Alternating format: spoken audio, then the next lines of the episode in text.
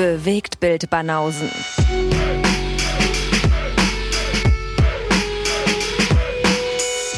Filme, Kino und Serien, bis ihr kotzt. Monsieur Richter, Ja, bitte. comment ça s'est passé? Bonsoir. Oh Mann, ey. Voulez-vous podcast avec moi? Now you're talking. Englischer Sample, man, da muss was Französisches drücken, ja. Da muss ich jetzt was Französisches finden, also auf die Schnelle. Französisch durch die Episode führen. Ah ja, komplett? Komplett. Oh, Komplett warum? meine, meine Rezession in Französisch. Würdest Hast- du das gerne hören? Ah ja, klar.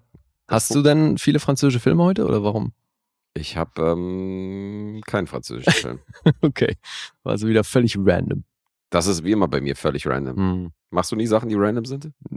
Bei dir ist alles durchgedacht und geplant, oder? Genau, alles durchstrukturiert von vorne bis hinten. Ja, Struktur, Schweizer Struktur, Mann. Mhm, mhm. Das Land, das die Architektur erfunden hat, da muss Struktur her. Ja, klar. Uhrwerke und alles so, wir, wir sind wahnsinnig strukturiert. Es ist immer alles muss alles ist immer parallel und genau Uhrwerke, das ist alles. Ja, Ich habe immer diese Maschinen so vor mir, wenn ich an Schweiz denke, so diese, wo ein Zahn in das andere greift. Ja, ich du, ich warte noch auf den Zeitpunkt, wo diese Gene bei mir mal durchkommen und ich irgendwie so ein bisschen strukturierter durchs Leben laufe, aber bis jetzt bleibt das aus. Aber unser Podcast funktioniert ja schon so ein bisschen nach dem System, dass wir so, dass so eine Sache in die andere greift und ich eine Sache mache und du dann ergänzt oder Und du glaubst wirklich, dass ich hier die äh, Schweizer Uhrwerk-Komponente in dem Ganzen bin, ja? du bist auf jeden Fall die technische Variante des, äh, die technische Komponente des Podcasts. Das steht schon mal fest. Ja, gut, ja, okay. Ja. Wenn das schon für Struktur Und ich bin sorgt, so- dann weiß ich nicht. Ich bin so der serbische äh, kreative Kopf, der Künstler, der Maler. Du baust, äh, Wow. Just wow. Guess, ey. du baust die Leinwand auf und ich fülle sie mit Leben. You're a coach of life. Wirklich, ey. Geil, Alter. Was, von welchem Motivationscoach hast du die Sprüche? Weil vor allen Dingen Serbien auch bekannt ist für, für ihre großen Maler, die, die im Louvre ausgestellt sind. Also die haben schon ein paar auf jeden Fall. Es gibt ein paar Künstler da. Ich will jetzt nicht hier ganz Serbien hier als Bauernvolk betiteln. Meine Landsleute hier. Was für ein Malen, Alter. Die haben nicht mal Bleistifte. Nee, nee, das wollte ich jetzt nicht damit sagen. Geil auch, dass du gleich mit Bauernvolk kommst. Das ist so der nächste Schritt. So, so. Bei mir, weißt du auch, man muss, um Sachen zu erläutern, muss man das ein bisschen überspitzt darstellen, Ja, ja, damit man versteht, Klar. was ich meine. natürlich. Ja, Episode 176, wenn ich richtig Gibt es gezählt habe. eigentlich, gibt's eigentlich ein serbisches macht ja ich rede red einfach mit mir selbst. Ja. er geht überhaupt nicht darauf ein, was ich gesagt habe. Nee, du hast ja recht. 176, stimmt schon. Jetzt aber. Ja. Gibt es ein Pendant zu? Na, zur Bildzeitung. Gibt's sowas auch auf Serbisch bestimmt? Ja, auf jeden Fall. Die haben auch voll viel so eine Klatschzeitung und so. Sowas lesen Ja, aber so auch das eine Ding, wie jetzt eben hier Bild. Gibt's das auch Nee. auf Serbisch? Nee, nicht so explizit, dass man jetzt sagen würde, es ist jetzt so eine, so eine Zeitung, die nur äh, unkultivierte Leute lesen. Also das, nee, sowas gibt's eigentlich nicht. Natürlich nicht. Es gibt wahrscheinlich intellektuellere Zeitungen und andere, die eher belächelt werden, aber ähm, Weißt du jetzt, was so in England Aber The nicht so Sun extrem. ist? ja, ja, The Sun oder genau, hier, in- hier in Deutschland ist es halt die Bildzeitung. Wobei ich auch immer fand, Gibt's dass nicht in Serbien, Nee, wirklich? ich fand aber immer, dass die BZ der Bild in nichts nachgestanden hat. Ich Ist meine, ja das auch ist natürlich so, eine oder? Berliner Zeitung, Ja, aber das macht's ja nicht aber die ist auf, nee, aber die ist auf gleichem Niveau, Voll. Auf jeden. finde ich auch. Und meine Eltern haben die BZ gekauft immer regelmäßig. Na aber die dann. konnten, die konnten noch nicht gut Deutsch am Anfang und äh, da ist BZ gut, um einzusteigen. da ist auch dieses Rätsel, wo du immer so zwischen den beiden Bildern die acht Unterschiede finden musst und so. Ja, das ist super dazu zum musst, Sprachenlernen auf Nee, jeden Fall. dazu musst du aber nicht die Sprache kennen. Du hast halt trotzdem ein bisschen Unterhaltung, wenn du eine Zeitung kaufst. Ah ja. Ja. Ja, das ist ja auch der erste Grund, warum man sich eine Zeitung holt. Wegen den Bilderrätseln. Meine Mom hat mir auch eine geile Story neulich erzählt, weil ich war ja, ähm, als kleiner Junge bin ich an dem Restaurant groß geworden und war da drei Jahre, vier Jahre alt. Und nebenan war ein Zeitungsladen. Mhm. Und ähm, irgendwann bin ich da rübergegangen, hat einfach so ein Auto da mitgenommen mit ins Restaurant und so. Und äh, meine Mutter war natürlich, hat die auch kennengelernt hier, die Chefin von dem Zeitungsladen und äh, meinte dann, wie viel kriegen sie denn für das, für das Auto, was mein Sohn mitgebracht hat?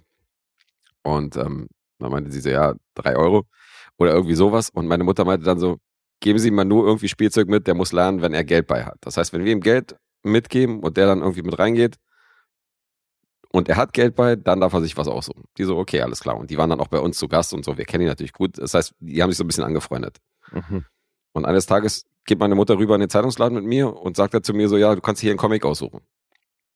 Und da habe ich gesagt, ich gucke sie an, sage ich so, brauche ich nicht, Habe ich schon alle gelesen.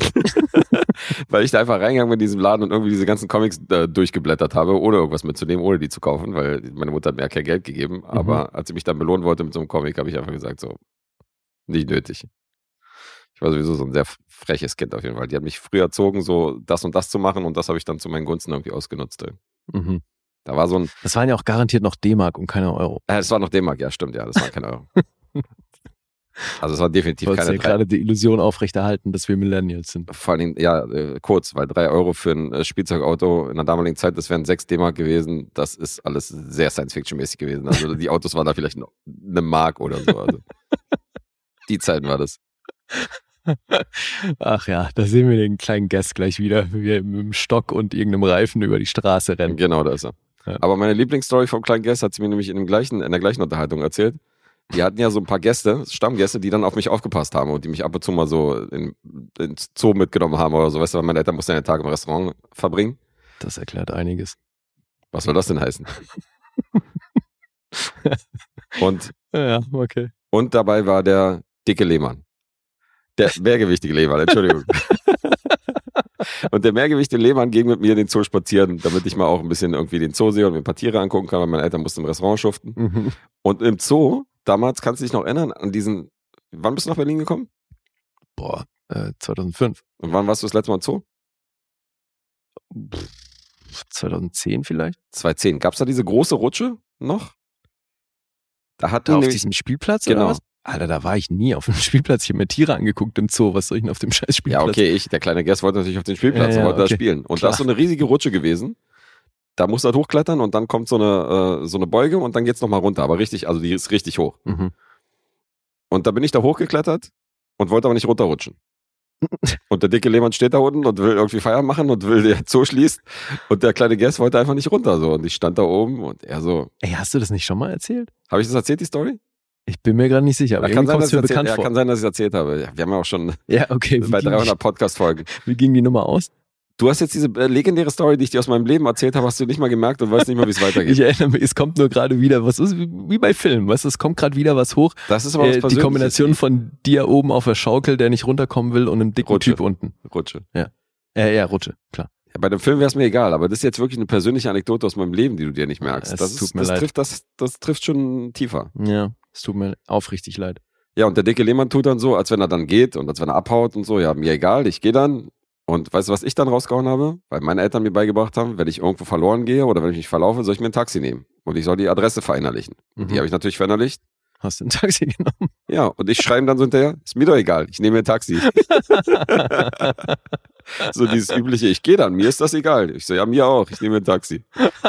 mit vier Jahren oder mit drei Jahren da oben auf der Rutsche, Alter. Geil. Geil. Und, Herr Lehmann? Äh, Lehmann war not amused. Ja, denke ich mir. Aber ich, im Nachhinein fand ich das schon recht, äh, recht schlagfertig. Auf jeden Fall. Sehr souverän. Der, der Dreijährige, der sich da ein Taxi rufen will, kein Problem. Mach mal, ich, ich, ich finde schon, ich finde schon zurecht. Ich finde mich zurecht. Aber sag mal, du sprichst schon vom Zoo hier am Zoo oder? Nee, nee, ja. Jetzt, also der Zoo im, äh, genau, am Zoologischen Garten. Da gab es Ja. früher auf dem Spielplatz gab's so eine riesige Rutsche. So, ne? Okay. Aber die, ich war schon mal im Zoo und dann gab's die nicht mehr. Und deswegen weiß ich nicht, wann das, wann dieser Umbruch war, ne? Wann sie den Spielplatz da umgebaut haben. War das ein traumatischer Moment für dich, als du dort gesehen hast, die große Rutsche ist nicht mehr da? Mm, Ich, es kann sein, dass ich zuständig dafür war, die äh, Rutsche abzubauen und da umzubauen, weil ich halt nicht mehr runter wollte. Das kann natürlich auch sein. Dass der dicke Lehmann sich da so beschwert hat, dass sie gesagt haben, okay, okay, wir reißen die Rutsche ab. Das, jedes Jahr bringen sie hier Petitionen, Unterschriftenpetitionen an. Der kleine Junge hat sich zwei Stunden da oben aufgehalten, wollte nicht runterrutschen. Jetzt äh, gibt's keine Rutsche mehr. Mhm. Vielleicht bin ich schuld. Na, ich bezweifle es. Habe ich wieder zu viel Credit für mich? Nee, du, kann ja, kann ja sein. Ich weiß nicht, ähm, aber Einbildung ist auch eine Bildung. naja. Mm, Warst du mal in dem Zoo da? Boah, welcher Stadtteil ist denn das? Ja. Tief im Osten. Der Tierpark. Ja. Ja, das war das Langweiligste, was ich jemals gesehen habe, Alter. Das ist der, das ist, das ist der Drive My Car unter den Zoos. Du läufst so, du läufst so 40 Minuten und siehst dann so eine Ente. Okay, Und dann das läufst du ist noch. endlich mal ein Zoo, wo Tiere ausreichend oder zumindest ansatzweise Platz haben. Das ist so du? scheiße langweilig. ich finde Zoos eh schon kacke, aber Dann läufst du 30 Meter weiter und siehst halt irgendwie einen Pinguin da in der Ecke. Und keine Ahnung, dann läufst du noch 50 Minuten, 50 Minuten weiter, um irgendwie noch ein Tier zu finden, Alter. ja, das ist es das ist langweiligste, was ich jemals gesehen habe. so ein Hater, Alter. Oh Mann. Ah. Ja, ich fand den echt krass. Also ja, er ist wahnsinnig weitläufig, das stimmt schon. Hm. Also da wäre man heutzutage wahrscheinlich wirklich eher mit so, einem- mit so einem Scooter oder irgendwelchen Rollerblades unterwegs. Weil das ist schon, da muss den ganzen Tag einplanen, ey. Das ist ordentlich mit Fußmarsch verbunden, ja. Aber ich sehe das mittlerweile natürlich auch kritisch, so diese Tierhaltung in den Zoos und so, das ist alles nicht mehr standesgemäß. Das war damals schon nicht standes, standesgemäß, aber so als Kind der 70er, wenn ich deine Eltern an den Zirkus mitgenommen haben, dann war das noch alles spannend, aber ähm, ich würde meine Kinder heutzutage niemals in den Zirkus mitnehmen und so. Mhm. Und das mit dem Zoo ist auch nicht so richtig geil. Gibt es auch immer, wie, äh, immer seltener jetzt, ähm, Zirkus, wo überhaupt noch Tiere Ja, zugange sind. Ja, finde ich auch super. ja, ja, das definitiv. Also da ist ja die Tierhaltung noch fragwürdig. Ich meine, im Zoo hat man ja teilweise auch Tierarten gerettet, die dann schon fast ausgestorben sind durch Züchtung oder durch, äh, Mhm. indem sie die wieder hochgepeppt haben oder so. Also da ist jetzt nicht alles schlecht. Aber äh, ja, über den Zirkus muss man nicht streiten, dass da Tiere irgendwie zur Belustigung, das ist nicht mehr, nicht mehr up to date. Ja. Ja gut, So, jetzt sind wir beim Zoo und Zirkus gelandet. Ey, geht los. unser, ähm, ja, unser Bildungsauftrag haben wir erfüllt, würde ich sagen, für diese Folge.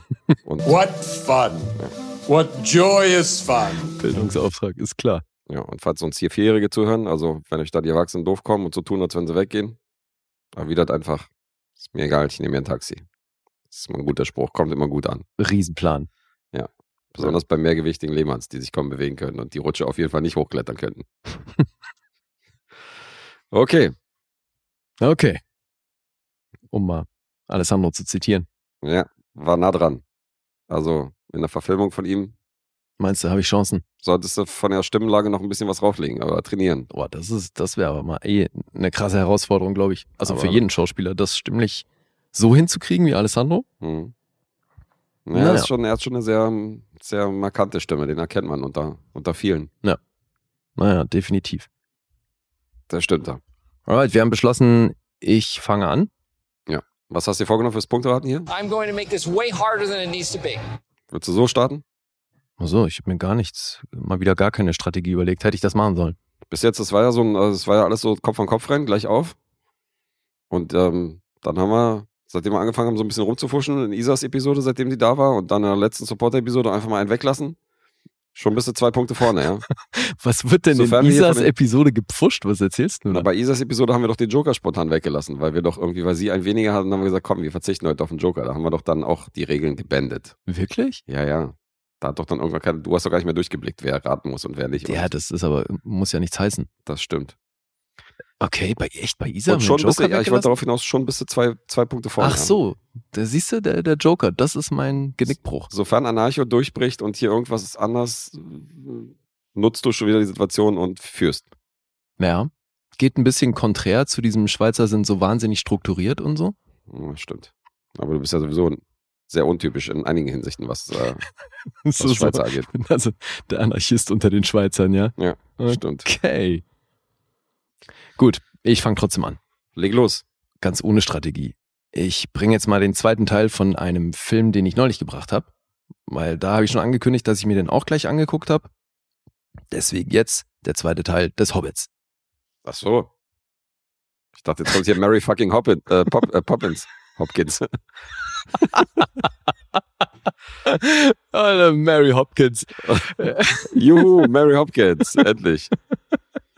Nee, damit habe ich gerechnet. Deswegen war ich gerade ein bisschen, ich war gerade ein bisschen überrascht. Ich hab's gemerkt. ja, dann jetzt I am ready to be Miyagi. geht los. Let's do this.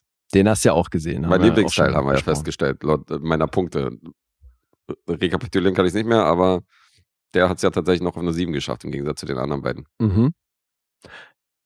Ja, könnte damit zu tun haben, also ich habe den dritten ja noch nicht gesehen, aber Mhm. hier haben sie nämlich schon mal ein fatales Ding vom ersten weggelassen. Hier wird nicht gesungen. Ja. Könnte Das wertet die Nummer gleich enorm auf, tatsächlich. Ich habe mir auch hier die, gleich den Extended Cut angeguckt Mhm.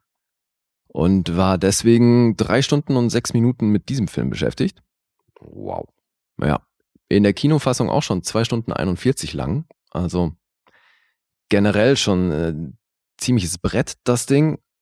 Und das Problem des ersten bleibt aber insofern fortbestehen, als dass auch hier die Handlung halt überschaubar ist. Mhm. Aber eben, jetzt hat man hier zumindest mal das Gesinge nicht. Deswegen finde ich, hat dieser Film insgesamt schon sehr viel mehr vom Look and Feel von dieser äh, Herr der Ringe Trilogie. Mhm. Deswegen, also kommen wir zumindest ein bisschen näher ran. Aber es ist auch hier halt wieder wahnsinnig belanglos alles, weil eben das, worum es geht, irgendwie so in die Länge gezogen wird, dass es irgendwie dadurch für mich zumindest sehr viel weniger Wirkung hat als eben damals die Trilogie. Das ist irgendwie alles so, pff, who cares? Geht mir zumindest so. Ja, und deswegen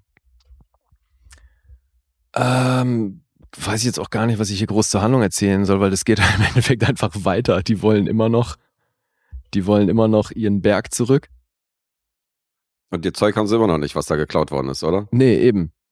Ganze Cash und alles, äh, was da liegt, das ist auch immer noch, ähm, wird immer noch von Smog bewacht. Und der kommt hier jetzt natürlich ein bisschen größer zum Einsatz als noch im ersten. Mhm. Deswegen auch The Hobbit, The Desolation of Smog. Oder auf Deutsch, der Hobbit, Smogs Einöde. Mhm. Natürlich wieder äh, Peter Jackson, beziehungsweise ursprünglich Del Toro. Und äh, Autoren genau die gleichen am Start hier. Fran Walsh, Philippa Boyens, Guillermo del Toro und Peter Jackson. Musik Howard Shaw. Insofern eigentlich alles beim Alten. Ich glaube auch, was die Besetzung angeht, ist hier nichts groß anders, außer dass jetzt eben Orlando Bloom natürlich stark zum Einsatz kommt. Evangeline Lilly. Du bist ja großer Fan.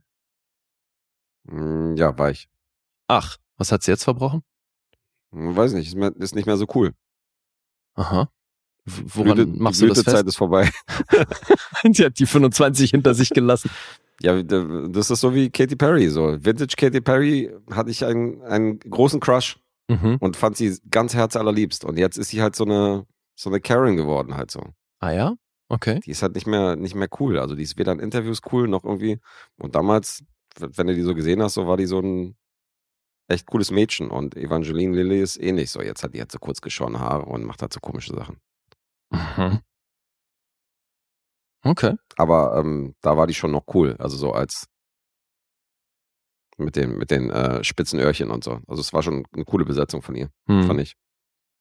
Ja, also ich finde auch, die ist halt wirklich ein Lichtblick in dem Ding. Mhm. Und tatsächlich auch Orlando Bloom, aber den mochte ich als Legolas eh immer fast am liebsten. Mhm. Und der kommt hier schon auch in diversen Actionsequenzen ziemlich ordentlich zum Einsatz. Und die machen auch wirklich Spaß. Also weil auch hier die, die Dynamik, mit der das erzählt wird in diesen Actionsequenzen, die ist super. Mhm. Aber auch hier jetzt wieder diese, gibt vereinzelt diese POV-Momente, die ich so störend finde.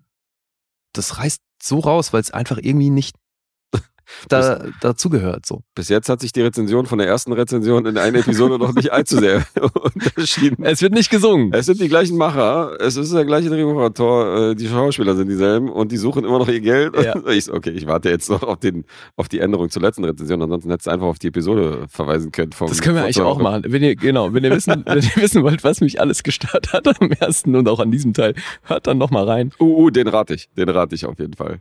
Was, den Film jetzt hier? ja, jetzt? ja, das müssen ja dann die gleichen Punkte sein, also das ist ja Okay. klar. Ach so, meinst du, ja? Die, die kenne ich schon, die Punkte, das, das wird einfach. Okay. Nee, ich bilde mir ein, dass ich hier sehr viel mehr Spaß hatte. Okay. Na, da haben wir doch schon mal den ersten Unterschied. Ja. Lee hatte mehr Spaß, das ist schon mal was. Ja, und natürlich zieht sich das hier auch wahnsinnig in die Länge und das, also, ob es diese drei Stunden, sechs Minuten gebraucht hätte, das wage ich sehr zu bezweifeln. Aber das, was eben hier so an Action geboten ist, Mhm. das ist schon sehenswert. Und macht eben wirklich Spaß. Deswegen, ich, boah, was soll ich da zur Handlung?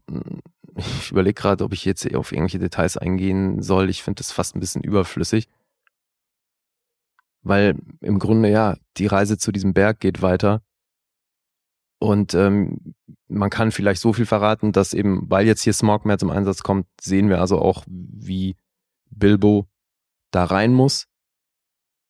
Und äh, also da, wo sich Smog gerade aufhält, auf dem ganzen Cash von den Zwergen. Mhm. Das ist schon ziemlich krass animiert, muss man den schon auch lassen. Ne? Also sowohl äh, Smog als auch eben das ganze Geld und äh, diese ganzen Reichtümer um ihn rum. Weil das bewegt sich ja bei jedem Schritt von ihm und dann fallen ihm irgendwelche Münzen aus den ähm, aus seinem Panzer und so. Also das ist schon, das ist schon geil gemacht. Das ist Mhm. schon krass. Übrigens, gerade jetzt, wo wir es gerade von diesen ganzen Reichtümern hatten, das Forbes Magazine erstellt ja tatsächlich auch immer wieder eine Liste der reichsten fiktionalen Charaktere. Wirklich, ja? Ja, ja. Okay. Und da ist Smog tatsächlich ziemlich weit oben. Über Dagobert? Tatsächlich ja. Also angeblich laut Forbes ist er der reichste. Okay. Das Verwö fürs Vermögen, weil das schätzen ja dann auch knallhart immer wieder. Das ist ja krass. Alter. Was würdest du schätzen, wie reich ist Smog? Boah, keine Ahnung. Ich bin sowieso schlecht im Schätzen. Ne? Kein Plan. Was will er überhaupt mit dem Geld? 62 Milliarden. 62 Milliarden. Mhm. Okay. Das ist eine Menge, Menge Cash. Ja, reicher Typ, der Smog. Könnte Aber das- eben, er ist wirklich die Elon Frage, Musk, Elon Musk könnte Der Elon sein. Musk, Ja. genau. Der fiktionale Elon Musk. Hey, ich weiß auch nicht, was er mit der ganzen Kohle will. Das ist ja auch so ein Ding, ne? Da wird gar nicht groß drauf eingegangen. Da gab es ja noch gar nichts. Was willst du damit kaufen? So? Das war voll der Scheiß. Die haben ja gar keine Geschäfte, die haben ja auch keine Einkaufspassagen und so. Wo willst du denn hin damit? Ja, eben. Autos wurden noch nicht erfunden. Wo ist das Spa, wo man hin möchte mit der ganzen Keine Kohle? Flugzeuge, richtig. Kannst gar nichts. Kannst nicht im Casino verballern, da gibt's ja noch gar nichts. Ja. Nutten und Koks vielleicht. Die hättest du wahrscheinlich für weniger Geld kriegen können. da brauchst du Die keine Nutten der damaligen 62 Zeit. Milliarden. Ich glaube nicht, dass du erstmal 62 Milliarden ansparen oder zusammenklauen musst, um dich dann eine Nutte leisten zu können. Ja. Ja gut, vielleicht äh, denkt sich das hier Richard Armitage mit äh, Evan Evangeline Lilly. Hm. Die, die ziert sich ja so ein bisschen anfangs. Aber ja, also ich meine, auch hier ist es ist halt wieder so krass, ne? Dieses Line-Up, was du hast an Leuten. Ach so, ich glaube, Luke Evans ist eine Figur, die im ersten nicht vorkam. Weil Mhm. der unterstützt die Zwergen hier auch noch so ein bisschen. Den mag ich eigentlich auch immer gern. Ja, könnte sein. Ja, und dann kannst du dich erinnern, es gibt diese eine Sequenz, wo die auf einem Fluss fliehen, hart unter Beschuss sind und dann sind die Zwergen alle in so Fässern unterwegs. Hm. Ich Und das ist dann so eine Wildwasserfahrt. Ja. Und das haben die natürlich in riesen Tanks nachgestellt und do- dort gedreht. Das heißt, die Schauspieler mussten halt sehr viel Zeit da im Wasser verbringen Mhm. in diesen Fässern. Und ähm, Martin Freeman war ja als Bilbo, der ist da ja dauernd ins Wasser gefallen, ne, in der Handlung und musste dann halt immer wieder gucken, wie er da ins nächste Fass kommt oder Mhm. aufgehoben wird und so. Das heißt, der war sehr viel im Wasser, während die anderen halt in diesen Fässern waren, die natürlich auch voll mit Wasser waren, aber oder halt mitunter Wasser drin war so. Und das heißt, die konnten da halt nicht raus den ganzen Tag. Hat zur Folge gehabt, dass die Zwerge halt, die Jungs, die die Zwerge gespielt haben, haben halt alle in dieses Wasser gepisst. Oh Martin Freeman hat das halt viel zu spät mitbekommen, weil der halt die ganze Zeit im Wasser schwimmte. Schwamm. Schwimmte, Alter, was ist denn jetzt los? Okay. Schwimmen musste. So rum. Ja, gut. Hat er, ja klar. Das Martin Freeman kriegt ja auch viel Kohle dafür, deswegen muss er kein, muss er kein Fass aufmachen, deswegen. ja, das Ding ist nur, es Verstehst gibt du? halt schon auch Sequenzen, ja, gibt halt schon auch Sequenzen, wo der so semi untergeht und halt Wasser schluckt und so, ne? Hm, Okay. Und das heißt, der hatte da halt mitunter schon auch viel Wasser. Bisschen Pipi. Na gut, jeder, der schon mal Im. Schwimmbad in Berlin war, eben. weiß, wie das ist. brauchst du wahrscheinlich auch nur mal an die Adria fahren. Aber ganz ehrlich, hast schon recht, der kriegt äh, Millionen dafür, soll er sich mal nicht beschweren. Mhm. Oder? Mir hat ja auch, ich habe ja mal einen Werbespot gedreht in Neuseeland und da war, habe ich glaube ich schon erzählt, ne? Da war die eine Maskenbildnerin, die war bei dem ersten Herr der Ringe oder bei den ersten dreien, war die für die Urukai zuständig. Da Mhm. war die so die Chefmaskenbildnerin und die hat mir dann eben auch erzählt, weil das so Ganzkörperanzüge waren, dass die halt dicht waren. So, die konnten nicht aufs Klo gehen in den Dingern. Mhm. Also haben die halt einfach laufen lassen. Das ist krass, ey. Aber das hört man voll oft bei so, äh, bei so Superheldenfilmen oder Kostümen, so dass voll der Hassel ist, so teilweise auf Klo zu gehen damit und dass sich da teilweise auch irgendwas einbauen lassen oder so. Ja. Ähm, Naja, eben das war doch auch der hat, Tipp von The Batman, ja. Genau, ey. Mhm. hatten wir das neulich von. Aber ja, ist klar, ist ein Riesenthema. Und ich meine, hier haben sie es ja jetzt auch im Gegensatz zu Herr der Ringe, das habe ich glaube ich beim letzten schon erzählt, ne, dass sie das mit den Füßen, mit den Hobbit-Füßen jetzt auch äh, erstmalig anders gemacht haben. Weil ähm, früher waren das wohl, also jetzt gingen die höher, so bis äh, anscheinend bis übers Knie. Mhm. Und früher waren das halt nur unten wirklich die Füße und das war dann je nach Einstellung halt auch so ein bisschen tricky, weil man das wohl gesehen hat und es war dann zum Laufen, die sind immer abgefallen und so. Und ja, da haben sie auch draus gelernt. haben sie daraus gelernt, sind sie wohl besser drin geworden, ja. Naja, aber du, ich kann zu dem Film auch wirklich nicht mehr erzählen. Das, ich fand den unterhaltsamer. Ich finde, den kann man machen, aber das ist jetzt immer noch weit entfernt für mich von, Mhm. von der alten Trilogie, die wirklich, ich, die hat mich damals halt schon echt beeindruckt und jetzt ist es halt hier so natürlich ein wahnsinnig eindrucksvolles CGI-Schlacht. Ich meine, Alter, der Film hat 225 Millionen gekostet. Mhm. Das ist schon krass, Alter. Der war so teuer. Das ist ja umso trauriger, dass das ein durchschnittlicher Film rauskommt. Ja, eben, aber du siehst natürlich, dass er teuer war. Und Klar. deswegen, der hat diese Schauwerte, das funktioniert schon auch, aber ich meine, fast 960 Millionen eingespielt, es ist so krass, wie diese Filme funktionieren, aber es ist schon hart, weil also wirklich Handlung hast du hier halt einfach nicht. Mhm. Oder das, was da ist, ist wahnsinnig forciert. Die treffen dann da einmal noch auf so ein Vieh, was sie dann, wo Gandalf auch sagt, so, hey, entweder bringt er uns um oder er hilft uns, haha, weißt du, und dann So eine Art Riese oder so. Ja, ja, oder? genau. Ja, Und so dann- ein Lagerfeuer, ich erinnere mich noch Ja. dunkel. müssen sie den noch überzeugen und so. Und es werden hier halt dauernd irgendwelche Umwege genommen, damit dieser Film länger wird. Ja, vor allen Dingen, dass du gerade den Film beschrieben hast, in dem du äh, gesagt hast, eigentlich nichts anderes als im ersten und der Film geht drei Stunden. Ja. Das sagt ja schon einiges aus über die Naja, Story über die Handlungen. Ja, ich würde sagen, so viel dazu. Okay. 7,8 gibt's auf IMDb. Metascore ist bei 66, auf Rotten Tomatoes 6,8 von der Kritik, 4,1 vom Publikum, Letterboxd 3,3. Also ich glaube, der kommt schon auch i- im Schnitt eine ganze Ecke besser, besser weg als der erste. Okay, bin ich nicht alleine. Ja. Bei dir offensichtlich auch. Ja, ja. Und ich äh, habe nicht nachgeguckt, ich habe keine Ahnung, ich kann mich nicht hundertprozentig erinnern, wo der erste bei dir war. Ich auch nicht. Deswegen jetzt mal unabhängig davon. Der Tipp von mir. Und ich sage auch, wenn das eher ein schwacher Film ist und wenn die Erwartungen höher waren, glaube ich, könntest du trotzdem bei einer 7 gelandet sein. Und das ist mein Tipp. Genau so, ja. Das Okay. ist richtig. Dann Hey, starten wir mit einer Einigungsklingel. grandios. sieben Punkte von uns beiden, aber natürlich enttäuschte sieben Punkte. Da bin ich bei dir. Mhm. Ja, genau das ist es. Es ist halt, man kann das trotzdem ähm, nicht komplett scheiße bewerten, weil das ist halt wahnsinnig gut gemacht alles. Mhm. Aber ey, also drei Stunden CGI-Gewitter ist schon dünn verglichen damit, also eben mit denen, was die Filme früher irgendwie bewirkt haben. So. Naja, auf jeden Fall verständlich. Es wäre echt mal interessant zu wissen, wie das Leute sehen, für die der Hobbit so deren Herr der Ringe war. Also weißt du, altersmäßig. Mhm. Aber es muss ja nur ein kleiner Gap gewesen sein. Also so viel später kam die ja nicht. Weißt du? Also, Naja, das ist schon das müssen 10, ja wirklich die 15 ganze- Jahre später ist natürlich 15? Wirklich? nicht. Nee, so viel war das nicht. Also der ist jetzt von 2013. Ja, Hobbit 2000, ja, 2003 war der letzte. Mhm. Also zehn Jahre sind dazwischen. Ja, es ist schon eine andere Generation. Jetzt zwischen dem zweiten und dem dritten von damals, ne? Also Mhm. ich weiß, wann, wann war der letzte, der dritte Hobbit? Äh, 2003, glaube ich, war die Trilogie abgeschlossen. Nein, der, der dritte Ach, Hobbit. der dritte Hobbit, Entschuldigung. Äh, keine Ahnung. wahrscheinlich dann 2015 oder sowas, ne? Ah, 14 oder 15 und ich meine, ja, wie auch immer, also zehn Jahre immer mindestens. Mhm. Das ist schon, schon ein Unterschied. Also würde mich mal interessieren, ja, wie das Leute sehen. Ja, meldet euch, Millennials. Ja, Jeder 14-Jährige, der uns jetzt zuhört, schreibt mal einen Brief. Brief, genau. Wisst ihr, was ein Brief ist? Mhm. Wisst ihr, was eine Briefmarke ist? Okay. Ich habe drei Filme heute mitgebracht. Aus drei verschiedenen Jahrzehnten. Und überlege, ob ich das Ganze jetzt ein bisschen chronologisch aufziehe oder welche Reihenfolge ich hier nehme. Machen wir das mal chronologisch, genau. Fangen wir mal beim ältesten an Mhm. Und arbeiten uns nach oben. Denn mein ältester Film von heute ist aus dem Jahr 1968.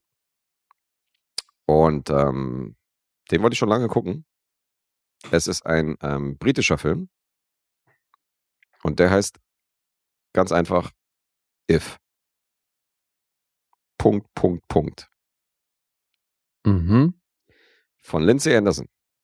Ein äh, britischer Regisseur. Drehbuch verfasst von David Sherwin. Ein britischer Drehbuchautor. Und ähm, es geht um eine strenge traditionelle Privatschule mit harten Regeln. im Okay. England der damaligen Zeit, der 60er. Und ähm, die haben so gewisse Bräuche. Die haben natürlich die alteingesessenen Studenten, die, die Frischlinge, wie sie genannt werden, auch gerne mal drangsalieren, weil wenn die Frischlinge irgendwie vor dieser Pinnwand stehen und suchen, wo, in welchen Klassenraum die gehen müssen, und dann mal den Älteren fragen, ob der denn denen sagen könnte, in welchen Klassenraum die müssen, weil sie, weil die Pinnwand irgendwie zu hoch ist, also diese Liste zu hoch ist und die dann nicht rankommen, dann ähm, kriegen die schon mal eine Antwort so von wegen so, du bist ein Frischling und als Frischling hast du nicht mit mir zu reden oder mich anzusprechen. Mhm. Also da herrschen noch irgendwie so diese, diese Unterschiede zwischen den Jahrgängen. Und einer von den älteren Studenten ist ein Herr, der auch mal ein bisschen gegen den Strich bürstet und nicht immer alle Regeln befolgt, die da befolgt werden müssen. Und das ist auch der namhafteste Schauspieler hier in dem Cast. Das ist nämlich das Filmdebüt von Malcolm McDowell. Okay. Der spielt Mick. Und eins vorab, ohne diesen Film hier hätte es wahrscheinlich die Darstellung und die Besetzung von Malcolm McDowell als Alex Lestrange niemals gegeben. Mhm. Das steht schon mal fest. Weil schon der Auftritt von ihm, der, das erste Mal, dass er in dieser Uni auftaucht, nachdem wir vorher sehen, alle okay, tragen ihre Uniform. Das erste Mal, was wir ihn sehen, der hat einen Schal um, ums Gesicht gebunden, der hat so einen riesigen Hut auf und hat einen Trenchcoat. Und darunter hat er seine Schuluniform, weil man muss ja die Schuluniform tragen. Aber nicht wie alle anderen, sondern er unterscheidet sich von den anderen, indem er noch gekrempelt drüber trägt. Mhm. Und da ist auch immer so ein Aufseher, also so ein, so ein Schulsprecher quasi, der auch immer dafür sorgen muss, dass die alle irgendwie ihre Regeln befolgen und dass die alle so nach, äh, nach den jeweiligen Regeln leben und nicht irgendwie anecken. Mhm. D- Der ist, den hat er natürlich auf dem Kicker. Klar. Sondern äh, das erste, was ich ihm natürlich sagt, so, zieh, nimm doch mal den Hut runter und zieh mal den Schal ab und so, was soll denn das und so. Aber ähm, unser Mick, wie er heißt, rebelliert halt gerne mal gegen die, ähm, gegen das Establishment. Mhm. Hat auch in seiner Ecke, wo sein Bett ist, praktisch in diesen Dorms, hat er dann so ganz krasse Poster von Che Guevara zum Beispiel oder irgendwelche Kriegsposter von irgendwelchen afrikanischen Mensch, Generälen und weiß ich was und irgendwelche, äh, der Rebell. ja, es hat so ein richtiger Rebell halt irgendwie, keine Ahnung, irgendwie Poster von einer Queen mit einem anderen Gesicht drauf oder so eine Geschichte, so weißt du. Also es, Mhm. hat, es, hat, ein- es hat ein Rowdy. Und ähm, der wickelt seine drei engsten Kumpels an, halt immer, ähm, also er aktiviert die immer äh, dazu, irgendwelche Scheiße zu bauen. Und Mhm. animiert die immer dazu, so ein bisschen gegen die, äh, gegen die Regeln des strengen, äh, dieser strengen Privatschule zu verstoßen. Okay. Und das steigert sich im Laufe des Films so weit, bis dann die Lage vollends eskaliert. Das will ich jetzt hier nicht erzählen, in welche Richtung das geht, aber es ist wirklich verrückt, wie sich das Ganze steigert. Das ist Wahnsinn. Mhm. Abgefahrener Style des Films If, schwarz-weiß, wechselt sich mit Farbszenen ab. Okay. Also es ist mehr durch Zufall entstanden, die Idee, weil die nämlich bei bestimmten Einstellungen, bei bestimmten Kameraperspektiven war das Bild körnig. Und dann haben die das einfach übernommen. Anstatt irgendwie die Kamera zu wechseln oder so, haben die das übernommen, indem die die Szenen, die halt von der Kamera schwierig einzufangen waren, in Schwarz-Weiß halt dann auch so umgesetzt haben und in den Film auch als Schwarz-Weiß im Wechsel mit Farbe eingebaut haben.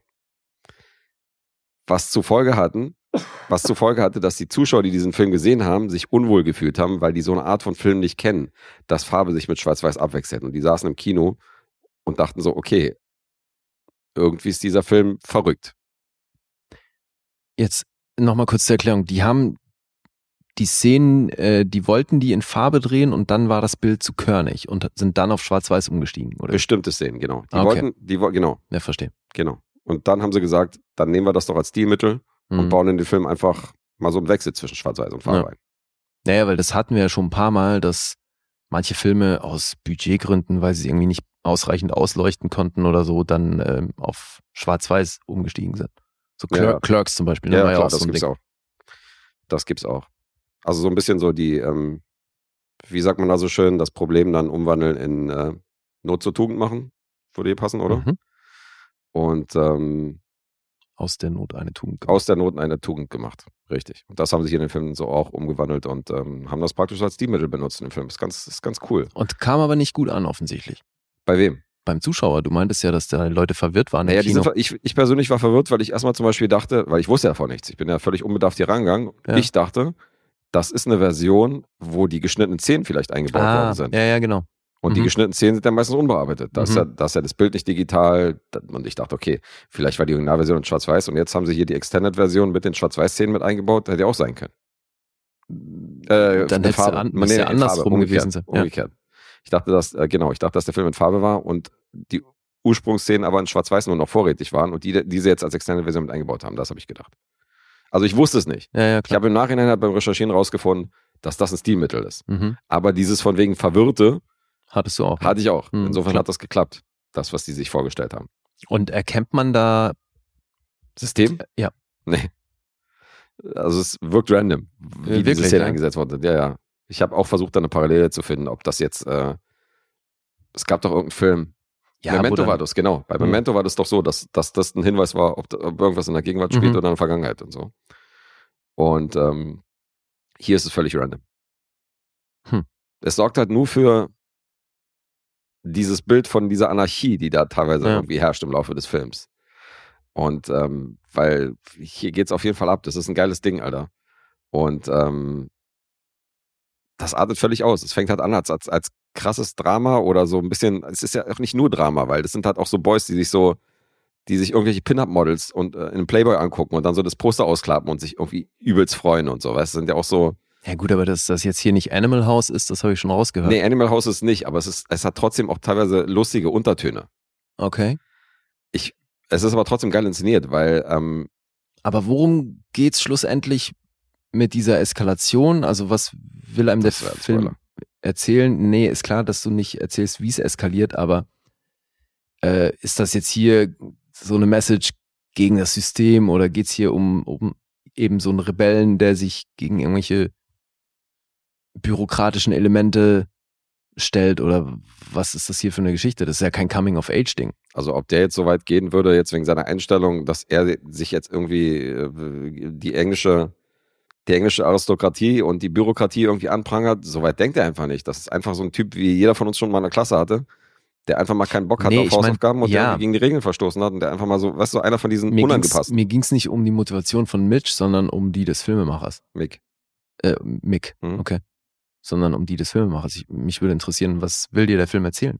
Der erzählt dir eine Story von einer, äh, genau, von einer strengen Schule und was passiert, wenn diese strenge Schule mit ihren Regeln aufgebrochen wird von einem einzigen Individuum, der ein paar Leute mitreißt auf seine Seite. Okay. Herr der Fliegen-Szenario, wenn du es genau wissen Ja, willst. okay, also okay. So ein bisschen. Mhm. Und ähm, das hat teilweise richtig geile Momente. Also du, ähm, ich finde zum Beispiel richtig phänomenal eine Szene, wo ähm, er und seine beiden Kumpels in die Stadt ziehen. Das passiert nach 45 Minuten ungefähr, nach einer Dreiviertelstunde. Und das ist so krass, wie die außerhalb dieses Mikrokosmos dieser Schule, den du ja vorher kennengelernt hast, wie die dann plötzlich in so einem Motorradladen stehen, weißt du, vor so einem Verkäufer. Mhm. Und du denkst so, Alter, die wirken komplett wie Fremdkörper, wenn die nicht auf diesem Campus sind, so. Hm. Und ich war da in diesem Moment, dachte ich so, Alter, okay, das ist klasse. Die wirken halt wie Aliens, so, weißt du. Die haben halt, Mhm. zum ersten Mal sehe ich die ohne Schuluniform, zum ersten Mal sehe ich die außerhalb von diesem Campus und so, und das ist total ungewohnt. Und dann kommen die auch in so ein Café, und das ist ja eine Jungsschule, und da sehen die zum ersten Mal halt auch eine Frau, so. Die haben sonst einfach nur eine Professorin, da irgendwie die Frau von der Professorin, die die in der Uni sehen. Mhm. Und jetzt sehen die zum ersten Mal da so ein, so ein junges, äh, geiles Mädel da hinter, dem, hinter der Theke, die irgendwie die Kaffee serviert. Mhm. Und Malcolm McDowell fängt dann natürlich an, sie ungefragt irgendwie zu küssen. Beugt Ja, sich dann rüber, zieht sie so ran und küsst sie so. Und sie klatscht ihm erstmal eine. Und dann gibt es einen Moment, dann gibt es halt eine Sexszene, wo die sich halt beide nackt über den Boden wälzen. Wo du dir vorstellen kannst, entweder hat sich das wirklich so zugetragen und sein Kumpel guckt gerade zu, wie die beiden Vögeln mitten in diesem Café. Mhm. Oder das ist gerade irgendwie eine Fantasie von ihm. In jedem Fall war das McDowells Idee, diese Nacktszene zu drehen, weil der die nämlich sehr scharf und heiß fand. Und dann mit dem Alter. und dann mit dem Regisseur geredet hat, dass es doch cool wäre, da mal eine Nacktszene einzubauen. Und das ist tatsächlich auf seinem Mist gewachsen, warum die sich da über den Boden wälzen nackt. Und sie meinte aber, wenn du das für den Film brauchst, bin ich, am, bin ich down. Er hatte ja scheinbar schon bei Clockwork Orange auch in dieser Schlafzimmerszene da so ein paar extra Ideen. Alter, Alter, okay. Ja, in seinem Filmdebüt war er da auch nicht, äh, ist er auch nicht hinterm Berg gewesen. Ja. Und das ist, wenn wir schon beim Thema sind, das ist die erste Full Frontal Nude Szene, überhaupt durch eine, durch eine UK-Zensur durchgekommen ist. Also bei Blow Up habe ich gelesen, den hast du ja hier gebracht. Mhm. Da gab es wohl schon so angedeutete Nacktheit Ja. in manchen Momenten. Aber hier hast du halt Full Frontal eine nackte Frau gesehen. Das gab es vorher noch nicht in einem kommerziellen Film, der im Kino lief. Ach, okay, es geht um sie, nicht um ihn. Mhm. Nee, sie war es auch nicht. Also nicht sie war die Frontal Nudal Scene, sondern die nein, nein, aber es ging um eine Frau, nicht um. Es ging um eine Frau, ja. nicht um ihn. Nee, nee, nicht um ihn. Und das sorgte natürlich dafür, dass es einen riesen Aufstand damals gab, Ende Aber der 60er. heißt X-Rating dann oder was hat der Film? Ja, ja. Der Mhm. hat ein X-Rating gehabt und Politiker und alle nannten das Drehbuch damals The Most Evil and Perverted Script Ever Written. Alter, Also es ist wirklich, so gleich. Der Film wurde gehasst damals von den, äh, von den Adligen und von den Aristokraten und von den Politikern. Also für die war das hier ein, Ja, aber es klingt ja so, also das hat ja fast eine Metaebene, ne? Genau, Weil wollte ich gerade sagen. Klingt ja so, als wäre das die Absicht gewesen. ganz genau, weil das ist natürlich dieser doppelte Boden. Gerade wenn die diesen Film hassen, dann haben die alles richtig gemacht, Ja. weil gegen die stellt sich ja der Film und das ist schon ganz witzig. Auf der anderen Seite ist er auf der Schneiderliste gelandet, dann im Nachhinein, der ist in der Criterion Collection. Ähm, der ist laut BFI, äh, British Film Institute, ist das Platz 12, der greatest ähm, British Film äh, Films of all time. Der ist auf dem 12. Platz. Wow. Also ist ein großes Ding. Und der, der Punk unter den Filmen. Sozusagen, ja. Und zu Recht, das ist echt ein krass geiler Anarcho-Film. Alter. Am Anfang dachte ich so, ja, okay, ich weiß nicht, was soll das? Aber irgendwann denkst du so, okay, es ist abgefahrener Scheiß. Ey. Das ist richtig, das ist richtig Punk aus dem Jahr 1968. Fandst du richtig gut, ja? Und das, ich, ich schwöre dir, das ist Alex Lestrange in einem anderen Film. Ja, das klingt so, ja. Das ist halt wirklich, das ist der gleiche Typ. Hm. Das ist das Prequel davon. Das fand ich halt abgefahren. ja, das? Malcolm McDowell einfach in der, in der gleichen Rolle in Jünger. Hm. Ja, so, ich meine, so viele Jahre liegen da gar nicht zwischen, ne? Nee, aber du kannst, ja, naja, nee, ein paar Jahre. Aber Ja. du siehst schon, dass der so ein bisschen Bubi-mäßig ja, ja, ist und so. klar. Ja. Und äh, kannst Clockwork Orange locker als, als Sequel nehmen von If. Wenn der, Hm. wahrscheinlich hat er seinen Namen geändert. Der Mick. okay, sehr geil. Abgefahrenes Ding, ist geil. Okay. Crime Drama steht hier. Ist da irgendwas auszusetzen?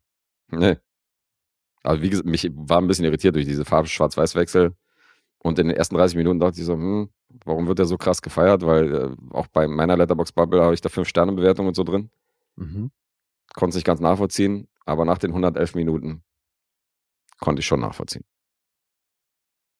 Okay. Das ist sehr gut. Punkte?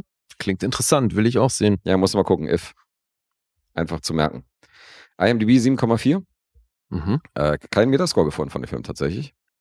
Äh, Rotten Tomatoes 7,9. Und von der Audience gibt es eine 4,1. Von 5. Mhm. Letterboxd 3,7. 1968, if. Boah, schwierig. You wanna guess? Or you wanna skip? Gute Frage. Or you wanna, Oh, sorry. I might have fallen asleep from all the fun we're having. or you wanna sleep? Mann, das ist tatsächlich nicht einfach. Ich schwank hier dann doch äh, mal mindestens einen Punkt. Mhm. Darf man fragen, zwischen welchen Punkten du schwankst? Nein. Okay. Ah, äh, weil du klingst, du klingst deutlich besser als das, was du so von den anderen Punkten gesagt hast. Ich sag neun. Na, trifft er schon wieder, Alter, der Sack. der hat einen guten Lauf gerade. Ja, geil. Das ist eine 9, ja. Ja, klingt super interessant, ey. Das will ich sehen. Das, ist, das könnte dir gefallen. Hm. Guck dir den mal an, der ist wirklich interessant. Und auch da draußen an die Hörerschaft, wer den noch nicht kennt und wer Bock hat auf, auf alte, interessante Filme aus, äh, aus Great Britain, der kann gerne mal bei If reinschauen. Der ist schon, der ist schon krass. Alright. Alright. Gute Erstsichtung. Ja, klingt so. Jetzt, äh, ich habe wie gesagt keine Strategie. Eigentlich kannst du es dir fast aussuchen. Ich habe noch einen Film und eine Serie. Dann machen wir eine Serie zur Abwechslung. Okay. Dann, sehr aktuell, The Dropout. Eine Miniseries. Mhm. Acht Episoden. Von Hulu ursprünglich. Mhm. Geht, äh, Gesamtlauflänge sind 6 Stunden 43 Minuten. Biography Drama. Ey, und das Ding hat seltsamerweise eine 18er Freigabe. Ich kann dir nicht wirklich erklären, warum. Okay. Ich da was falsch ge- abgeschrieben? Oder? Das ist weird. Naja, ähm, was dich interessieren dürfte, ich meine, du hast wahrscheinlich davon mitbekommen? Von der Serie? Ja, klar. Hast aber noch nichts gesehen, ne? Nee. Weißt du, wer Creator des Ganzen ist? Mm, nee, das war nicht Ben Stiller, oder? Nee, das war ja, ähm, der steckt da in der Regie mit drin bei Severance. Ach ja, das war Severance, da Ja. war er involviert. Nee, weiß ich jetzt nicht. Elizabeth Merriweather. Die Dame, der wir New Girl zu verdanken haben. Mhm. Und Single Parents und sowas. Also schon primär Comedy-affines Zeug. Absolut. Und das ist jetzt hier schon definitiv ein Drama. Mhm. Regie unter anderem in den acht Episoden Michael Showalter. Den kennen wir auch. Den kennen wir auch. Der hat zuletzt hier die Eyes of Tammy Faye gemacht. Und äh, von dem hatten wir hier schon einiges. Deswegen finde ich das insofern schon auf dem Papier erstmal interessant, sowohl hinter der Kamera als eben auch vor der Kamera, weil die Hauptrolle wird hier von Amanda Seyfried gespielt. gespielt. Männliche Hauptrolle oder zumindest ihr männlicher Gegenpart, Naveen Andrews. Mhm. Den dürften vor allem Lost-Fans kennen. Ich kenne ihn aus Sense8, aber Lost war da, glaube ich, von der ersten Staffel an dabei, ne? Ich Ja, weiß, nicht, es dann hinten raus war, aber hast du wieder eine Parallele zu Evangeline Lilly, die ja auch bei Lost eine im Hauptcast war, neben ihm. mhm. Das gefällt mir, dass du heute Projekte bringst, wo du so meine ganzen Lieblingsfrauen immer mit einbaust. Ja, Amanda Seyfried mag ich auch sehr. ja, Evangeline dann, Lilly in der ersten Staffel. Insofern bin ich gespannt auf die dritte. ey, dann darfst du dir das hier wahrscheinlich nicht angucken, weil ich, also, glaube, die Serie hat das Potenzial, dass man danach Amanda Seyfried hasst. ah, okay. wenn man die jetzt irgendwie mit der Rolle verwechselt, weil das macht sie schon gut. Also das ist eine wirklich unangenehme Figur und Mhm. äh, ich habe Amanda Seyfried so noch nicht spielen sehen. Weil Okay, also interessant. das macht sie macht sie wirklich. Ich kann, also ich kann natürlich überhaupt nicht beurteilen, wie das jetzt ist. Die hatte hier bestimmt auch Videoaufnahmen von der eigentlichen Person, also von der realen Person, weil das ja hier eben auf einer realen Geschichte basiert. Mhm. Und so, da, deswegen gab es da bestimmt Vorteile und äh, ähm, Vorbilder und Bildmaterial, auf das sie zurückgreifen konnte und so. Aber das geht schon natürlich sehr weit, weil die versucht das natürlich dreidimensional darzustellen. Ähm, ob das funktioniert, wirst du gleich erfahren, weil also ich hatte mit der Serie echt so meine Schwierigkeiten. Da komme ich aber gleich drauf. Jetzt erzähle ich erstmal kurz, worum es geht. Mhm. Elizabeth Holmes, das ist die Figur von Amanda Seyfried, die wird ähm, eigentlich noch als Teenagerin erzählt, weil die gerade die Schule abgeschlossen hat und aufs College kommt. Und das wird von Anfang an gezeigt, dass die wahnsinnig fit im Kopf ist. So, die ist, denkt schneller als die anderen und ist aber auch wahnsinnig äh, introvertiert, sehr bei sich, hat wenig soziale Kontakte, ist jetzt nicht irgendwie, wenn die anderen, Partys feiern auf dem College, dann macht sie in ihren Büchern rum und ist eben wahnsinnig fokussiert auf sich und ihre Karriere. Und die hat schon in sehr jungen Alter, hat sie gesagt, dass ihr Ziel ist, Milliardärin zu werden. Mhm. Also sie hat ganz große Ambitionen und ähm, hält damit auch nicht hinterm Berg, erzählt es auch wirklich jeder, das wissen, jedem, der es wissen will. Und so kommt sie dann im Zuge ihres Studiums auch nach China, wo sie eben schon die Figur von Naveen Andrews kennenlernt. Der ist auch beruflich dort und die lernen sich in so, einem Gemeinschafts-, in so einer Gemeinschaftswohnung kennen, wo sie gerade untergebracht ist, wo sie halt auch die ganze Zeit am Chinesisch lernen ist, während die anderen eben irgendwie feiern und die auch noch gesagt hat, so, hey, lass doch Chinesisch untereinander sprechen, sonst lernen wir das nie. Und die anderen halt, ey, fuck it, okay, wir sprechen halt Englisch miteinander. Und auch da wird wieder gezeigt, die ist halt wahnsinnig fokussiert auf sich und ihre Karriere. Mhm. Und der deutlich ältere Sunny Balvani heißt Naveen Andrews in der Rolle. Der nimmt sich ihrer dann so ein bisschen an, findet die auch sehr offensichtlich auf einem romantischen Level interessant, trotz des großen Altersunterschieds. Und ja, so beginnt da ein Verhältnis, was erstmal noch keine sexuelle Komponente hat, eher so eine, so eine Mentor-Rolle, die er einnimmt. Und dann ähm, verliert sich der Kontakt aber auch wieder, weil sie dann erstmal zurück in die Staaten geht und er, ich glaube, zurück nach Indien. Und später kreuzen sich die Wege dann wieder, weil sie hat dann eine Idee im Zuge ihres Studiums. Und zwar geht es da drum, Blut zu testen. Und sie hat eine Idee für eine Technologie, weil sie Bluttests eben wahnsinnig ineffizient findet.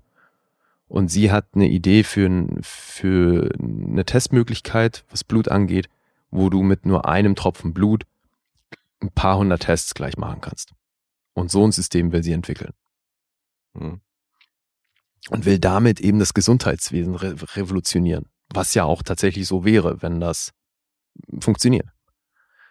Also hat sie diese Idee, präsentiert die auch einer Professorin an der Uni. Das ist die Figur von Laurie Metcalf.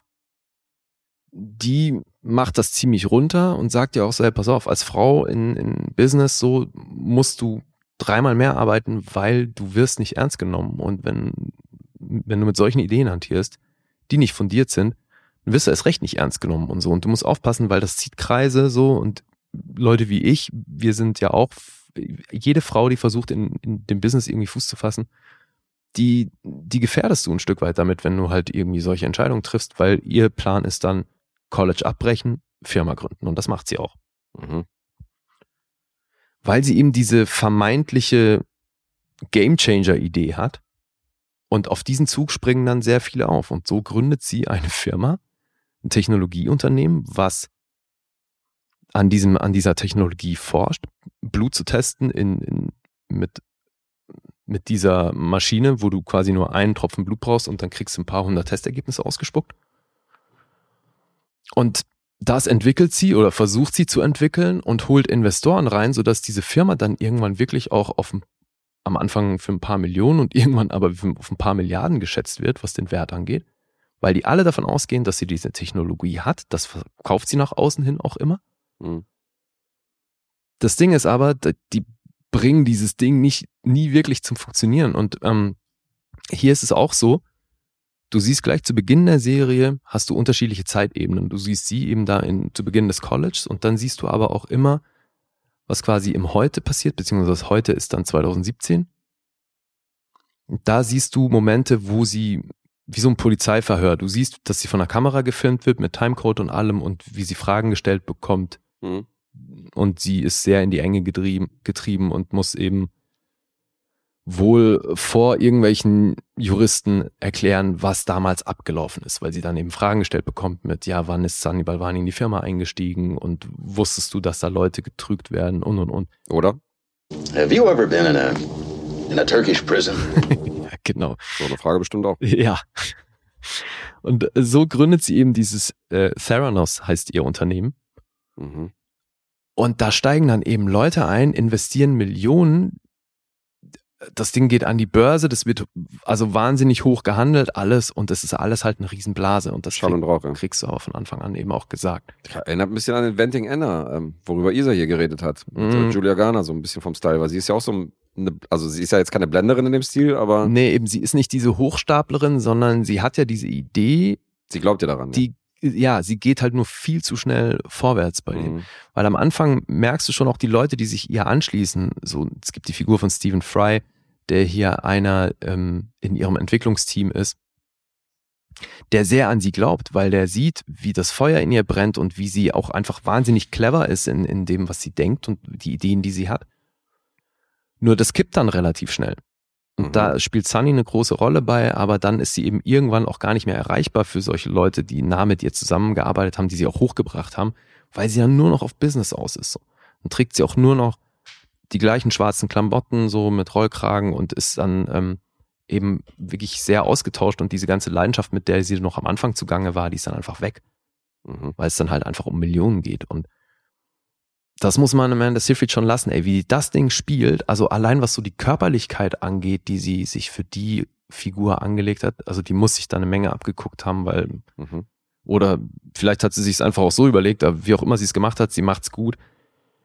Weil, also so Kleinigkeiten. Zum einen, die tanzt dann öfter mal so für sich selbst. Ne, steckt sich dann so Kopfhörer in die Ohren, irgendwie in China, wenn sie alleine ist, und dann spackt die so ab. Mhm. Alter, die tanzt so herrlich scheiße Offbeat. Und, und so ganz komisch angespannt, also wirklich auch so ein bisschen Julia Louis Dreyfus bei Seinfeld, so die, also halt abspacken, äh, dass es echt nicht gut aussieht. Okay. Und das macht sie super. Und auch wie sie spricht, also sie macht dauernd mit den Lippen, so die presst die Lippen immer so zusammen und bestätigt sich selbst, auch wenn sie spricht, immer mit einem Nicken, dass das, was sie gerade sagt, auch richtig ist und so. Also die, das, das ist ganz geil. So, die spielt halt wirklich so ein paar Neurosen Mhm. Die ganze Zeit mit und das macht sie wirklich gut. Ja, geil. Ja, Ich, ich halte ja viel von ihr, seitdem ich äh, Loveless gesehen habe, wo sie diesen Pornostar spielt. mhm. Weil bis dahin fand ich sie auch eher unauffällig, so ein Film. ja, stimmt, hat sie auch gut gemacht. Und in Ja. dem Film, ab dem Film habe ich gesagt, okay, da ist schauspielerisch definitiv äh, Potenzial. Die Linda. Mhm. Ja. Ja, und dann hat man hier wirklich noch ein paar richtig gute Leute. Also ähm, Michaela Watkins, die haben wir ja auch immer wieder mal. Mhm. Nee, Alter, die hat 130 Credits, ne? Ich hatte gar nicht auf dem Zettel, dass die so viel arbeitet, aber die spielt hier irgendwann die Anwältin des Unternehmens. Äh, Kurtwood Smith haben wir, auch als Anwalt. Mhm. William H. Macy spielt noch eine kleinere Rolle. Laurie Metcalf habe ich schon erwähnt. Stephen Fry. Michael Ironside ist noch dabei. Sam Waterston. Dylan Minette, hier der Junge aus, ähm, boah, wie hieß diese Netflix-Serie? Mit diesen Selbstmord-Tapes, war das nicht das Ding? Ja, das war das Ding, aber ähm, ist natürlich auch aus Prisoners, der Sohn. Ja, Aber ähm, ja, wie hieß der ja, das? aber da hat er halt die Hauptrolle gespielt. Wie hieß denn das Ding, ey? Das gibt's doch nicht. Ist ja auch mit irgendwann Zahl irgendwas? Nee, nee. Irgendwie How I, Mhm. How Geil. I Become a Murder. Ist ja auch egal. Naja, es nervt, Alter. Die liegt, die liegt mir zum Beispiel gerade richtig auf der Zunge, Alter. Okay. Naja, okay. Ja, jetzt zum eigentlichen Problem der Serie. Am Anfang ist das total intriguing, weil du wissen willst, wie sie ihr Unternehmen hochzieht und wie das so schnell so groß geworden ist, weil du ja durch den Zeitsprung schon auch erfährst, dass sie wohl sehr hochgeschossen ist mit der Firma, weil die ja wahnsinnig äh, hoch dotiert war dann irgendwann, also ne, so was ihren Wert angeht. Hm. Und dann aber, Tote Mädchen lügen nicht. okay, und im Original? Äh, keine Ahnung. Wie unbefriedigend ist das denn? Also echt. Ich such's für dich raus. Ja, danke. Ja, jetzt weiß ich nicht, wo ich war. So, schneller Aufstieg und dann aber eben irgendwie ein großer Knall. Und den kennst du ja von Anfang an. So hast du gefunden? 30 Reasons Why. Ha, Doch eine 13 Zahl, oder? Reasons Why. Deswegen. Den englischen Titel hatte ich nicht so auf dem Schirm, deswegen wusste ich nicht, dass da eine Zahl vorkommt, aber Okay. hast recht. Ha. Ha, Auch jemand, der sich selbst bestätigt mit seinem Ha in jeder Episode. in jeder Nach jedem Episode. Punkt Award. Nach jedem Satz, nach jedem, genau. Who's the greatest? Ja. Who's your daddy?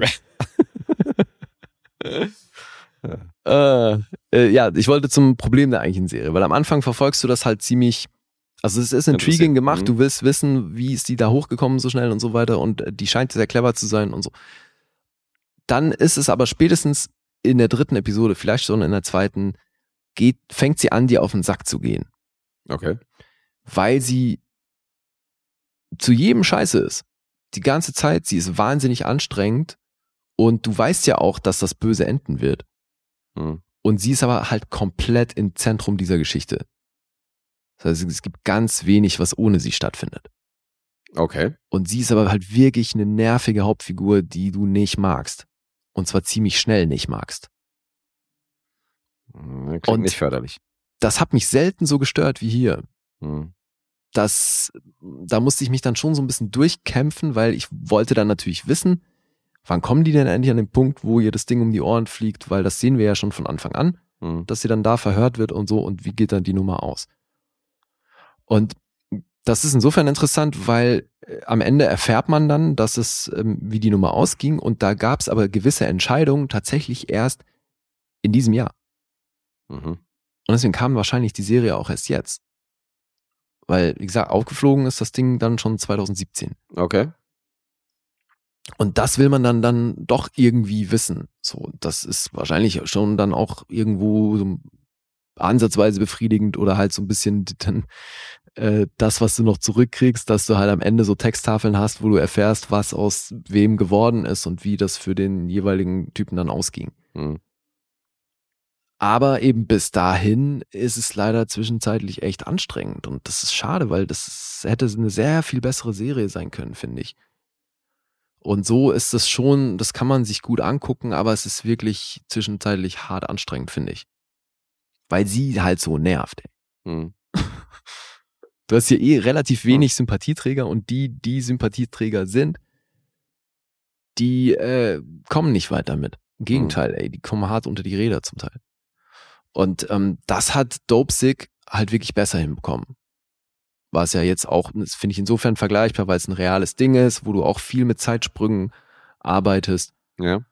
und wo du aber trotzdem halt ein paar, dann doch sehr viele Figuren hast, für die du irgendwie so ein bisschen bist. Und hier willst du halt wirklich, also ich, bei mir war es wirklich, in Episode 3 habe ich ihr nur noch das Böseste gewünscht. Okay. nur noch gedacht, so, okay, hoffentlich fliegt die damit so richtig auf die Fresse, weil die ist so assi zu allen. Ich muss aber zugeben, dass ich gerade, ähm, dass bei mir gerade Erinnerungen an deine letzte Rezension äh, in der letzten Episode von äh, diesem Lilia Forever Film ein bisschen Mhm. aufgekommen sind. Weil durch die Endszene, die hier ankommt, weißt du ja auch ungefähr, in welche Richtung das Ganze läuft und wo das endet. Und Ja. dass sie dann, also dass irgendwann gecatcht oder erwischt wird und so. Ja. Und bei dem Film hast du ja gesagt, dass du nicht, dass da schon so ein bisschen das Interesse weg war, zu wissen, wie sie jetzt letztendlich auf, auf, bei dieser Szene auf der Brücke dahin kam. Mhm. Und hier war es aber so, dass du wissen wolltest, wie es weitergeht.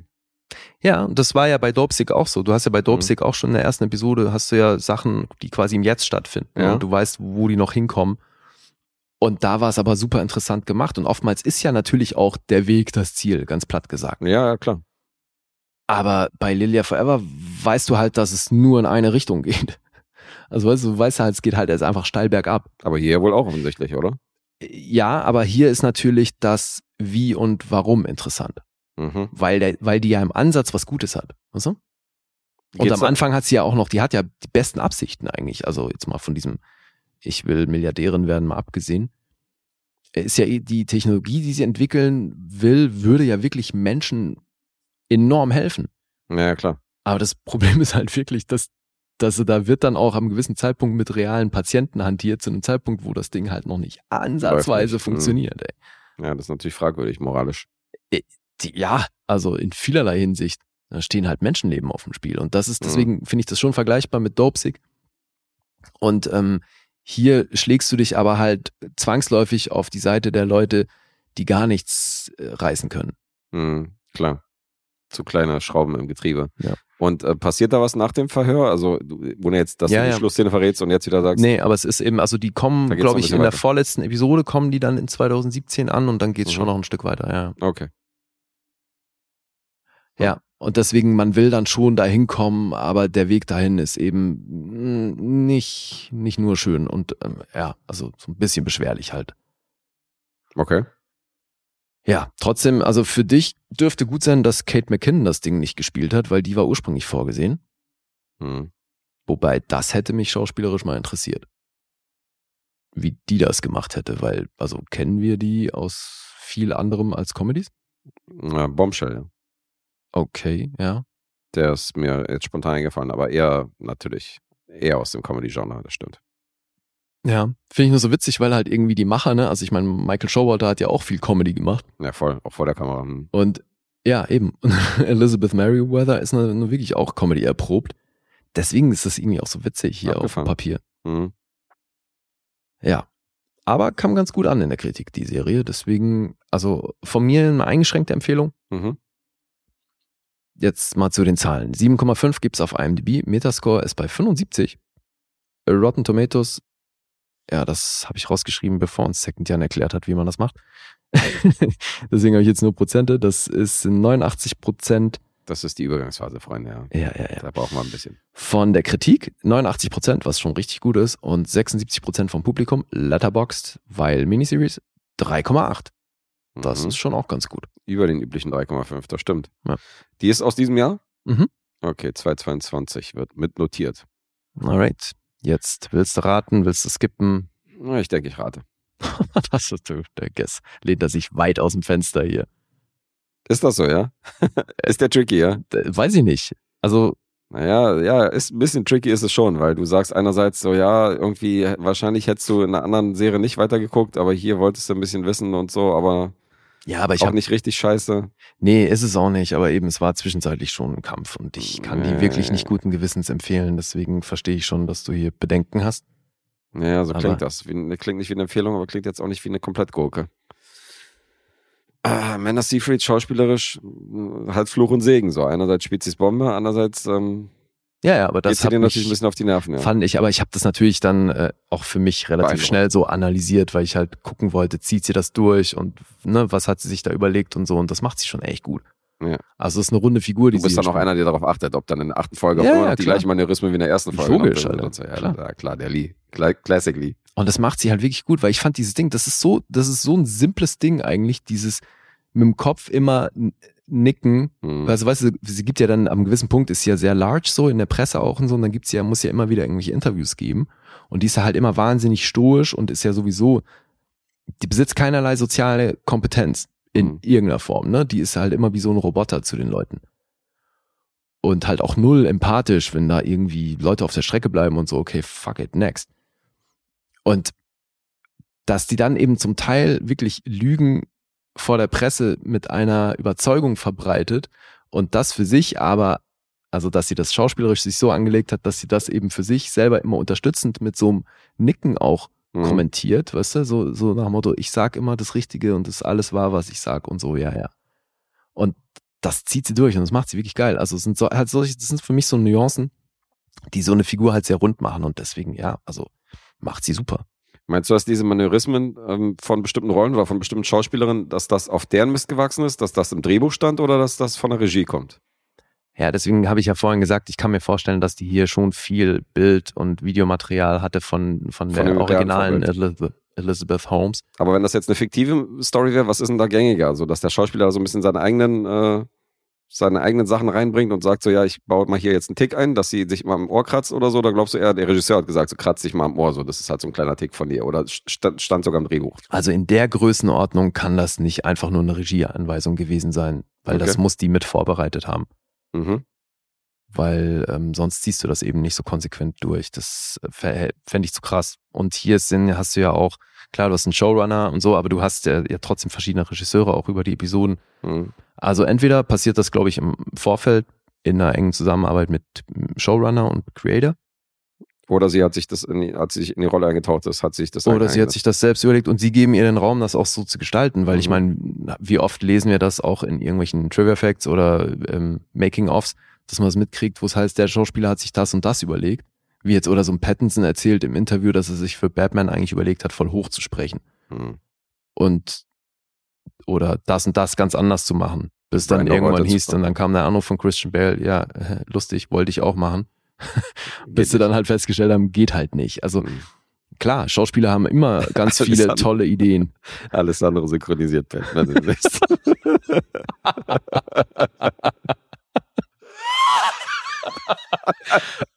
I'm Batman. In der Tonlage. Das wäre ein Highlight, Alter. Oh, geil. Okay. Ja. Nee, aber das kann man so pauschal natürlich eh nicht beantworten. Das hat, Ja, hat klar, viel mit der schwierig. Herangehensweise des Regisseurs zu tun, wahrscheinlich Wie auch mit dem Standing hast, des klar. Schauspielers und so. Mhm. Ja klar, wie sehr vertrauen die dem? Stimmt schon. Okay. Und auch in so einem Fall natürlich, wie wichtig ist es da, möglichst nah ans Original zu kommen. Mhm. Also ich, es, es muss reale Vorbilder gegeben haben, weil zum Beispiel auch William H. Macy hat hier dunkle Kontaktlinsen Mhm. und so eine Halbplatte und so und so. Also auch ein ganz optisch, ein ganz anderer Typ als sonst. Also ist jetzt schon eine Ecke weg von Shameless. Ja. Na gut, okay, Wobei- das ist nicht so weit. naja, oh, Frank, ey. ja, aber ich meine, Frank sieht ja William H. Macy rein optisch schon sehr ähnlich. Also natürlich sehr viel fertiger, aber aus ist jetzt, stinkend auf der Straße schlafen da. William H. Macy, stimmt. ja, eben. Aber immer noch Kennst du, William H. Macy. kennst du diesen Film? Äh, das ist ein ganz kleiner Film mit William H. Macy in der Hauptrolle, wo er so einen richtig beschissenen Tag hat, wo auch alles bergab geht. So, wo ein Ding zum anderen führt und dann immer beschissener und es endet alles böse. Glaube nicht, ne. Okay, weil da wird er auch im, im Verlauf des Films immer fertiger und das, den mochte ich damals. Fand ich irgendwie Okay. cool. Total vergessen, wie der heißt. Aber ist ja auch egal. Jetzt äh, Punkte raten. Willst du raten? Mal Nee, ritz den nächsten. Nee, ich werde doch raten und ähm, Tipp auf eine 6. Sechseinhalb. 6,5, okay. Na gut. Inzwischen Sehr nah dran. Knapp daneben, knapp daneben. Tatsächlich meine, ja, wäre wieder die erste Intention, wäre die richtige gewesen. Ich dachte, ich gehe nochmal runter. Falls du doch niedriger bist, als ich dachte. Mhm. Alright, jetzt du. Jetzt ich. Okay. Dann gehen wir mal in die 80er rein. 1988. Da ist mein nächster Film her. Und das ist ein Film aus der Filmografie eines großen Regisseurs oder eines sehr bekannten Regisseurs, Roman Polanski. Oha. Regie und Drehbuch vom Monsieur himself. Mhm. Ähm, mitgeschrieben am Drehbuch Gerard Braque, der Drehbuchautor von Der Name der Rose. Dann gibt es noch zwei Autoren, die uncredited hier am Drehbuch mitgeschrieben haben. Einer davon ist ein Hochkaräter, Robert Town, Mhm. der Autor von Chinatown. Und äh, das Ey, Ganze. das hätte ich sogar gewusst, Alter. Das hättest du Das gewusst. passiert mir nun wirklich nicht oft bei Autoren. Ist mir in der letzten Episode, äh, gut, wir hatten ja eine Parallele, weil wir über Jack Nicholson noch geredet haben, Mhm. aber ähm, ich wusste, dass du, weil du hast Chinatown erwähnt und dann dachte ich so, ich habe doch heute nochmal, ich rede doch heute nochmal über Chinatown, da Ach, wäre noch eine Episode okay. aufnehmen. Das ist schon die Robert Town, ja. Ja, ja, ja. Und dann haben wir noch, eine Filmograf noch einen Film aus einer Filmografie von einem Schauspieler, der ebenfalls großartige Filme in seiner Filmografie schon äh, gedreht hat. Harrison Ford. Naja. Und Harrison Ford und Roman Polanski haben 1988 den Film Frantic zusammen gedreht. Was denn? Mal eine Rolle, die er nicht abgelehnt hat. Nee, die Rolle hat er nicht abgelehnt. Da hat er mal mitgemacht. Oh, Frantic, cool, den kenne ich noch nicht. Frantic kennst du noch nicht. Nee. Ich habe den schon mal gesehen, tatsächlich, irgendwann mal vor Ewigkeiten. Und äh, konnte mich null erinnern. Deswegen war man Rewatch, Rewatch fällig. Mhm. Hab den, äh, das ist so einer der Filme, wo ich mein DVD-Regal durchgegangen bin und den dann bei Letterboxd nachträglich gelockt habe mit einer dreieinhalb. Mhm. Und ob sich das gehalten hat, das werden wir jetzt hier rausfinden. Werden wir zusammen ergründen. Jetzt aber. You've got my attention. I promise I won't even blink. Listen to this. Du hast mich gefragt, ob ich heute einen französischen Film bei habe. Der kommt dem französischen Film wahrscheinlich sehr, sehr nahe, weil er spielt in Paris. Und Harrison Ford spielt einen äh, sehr renommierten, gut betuchten Arzt, der mit seiner Frau Gemahlin in Paris ankommt, weil er da so, eine, so einen Kongress hat und da vor Ärzten ans Rednerpult geht und äh, irgendwelche Sachen vorstellen muss. Mhm. Und dann landen die so, also es fängt an so im Taxi, du siehst, siehst du schon so Frankreich, halt Paris, alles sehr laut. Der Taxifahrer ist halt so ein Jamaikaner, der irgendwie Reggae hört auf ziemlich, ziemlich lauten Pegel. Dann kommen die im Hotel an, ähm, gehen auf ihr Zimmer, sind ein bisschen fix und fertig. Und ähm, Da bin ich raus, Alter. what the fuck? Wieder mal keine Absicht. Wirklich, ja? Du willst mir also nicht mehr zuhören. es war Ey, ich keine einer Absicht. Minute rezensiert. Ja, Ja, ja. dann mach du doch deinen Scheiß. Mach doch deinen Scheiß alleine. Ey, das ist so strange. Manchmal hängt das hier. Ich glaube, mein System ist überlastet. Dass du In jeglicher, in jeglicher Hinsicht. Erzähl doch nicht, dass das, kein Zu dass das ein Zufall war, Alter. nee, Das Alter, ich versuche hier zwischen den Boards Die haben so viel Komplimente switchen und dann, ja, ja, ich, ich wollte hier das Board wechseln, weil ich vorher noch meinte, das kann ja nicht sein, dass das nicht auf dem gleichen Board ist. Und dabei ist das rausgekommen, ey. Oh Gott, es tut mir leid. We tolerate anybody, even the intolerable. Ja, Inkompetenz. danke. So, die sind auf ihrem Hotelzimmer und ähm, ähm, die Frau springt unter die Dusche. Die Zimmertür ist offen, er sieht halt, wie sie duscht und so. Das ist alles so ein bisschen so, ist halt so ein schickes, schickes Hotel auf jeden Fall. Dann geht sie raus, zieht den Bademantel an und Harrison Ford wechselt in die Dusche, duscht sich wiederum ab von der Fahrt Mhm. Und er hört halt, wie seine Frau irgendwie von draußen was sagt. Aber er meint so, ja, die Dusche ist zu laut, ich kann dich nicht hören. So, ich weiß nicht, was du mir da gerade versuchst zu erzählen.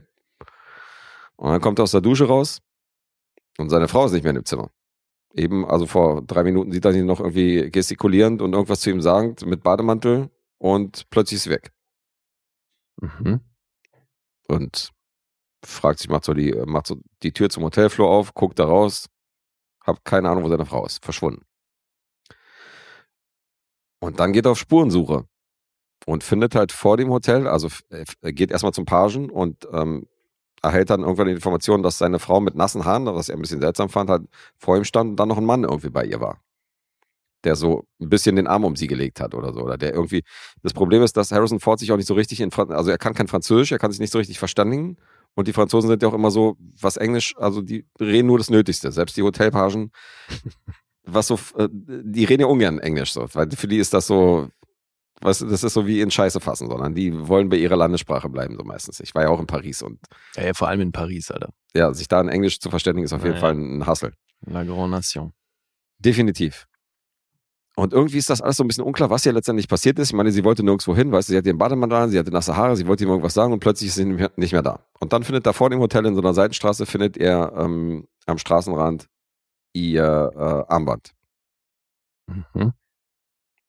Und dann geht er zur Polizei irgendwann. Also er, er ruft natürlich den Hoteldetektiv, den Hotelmanager, versucht irgendwie zu erklären und denen zu erklären, wo, wo dann seine Frau ist und was da los ist.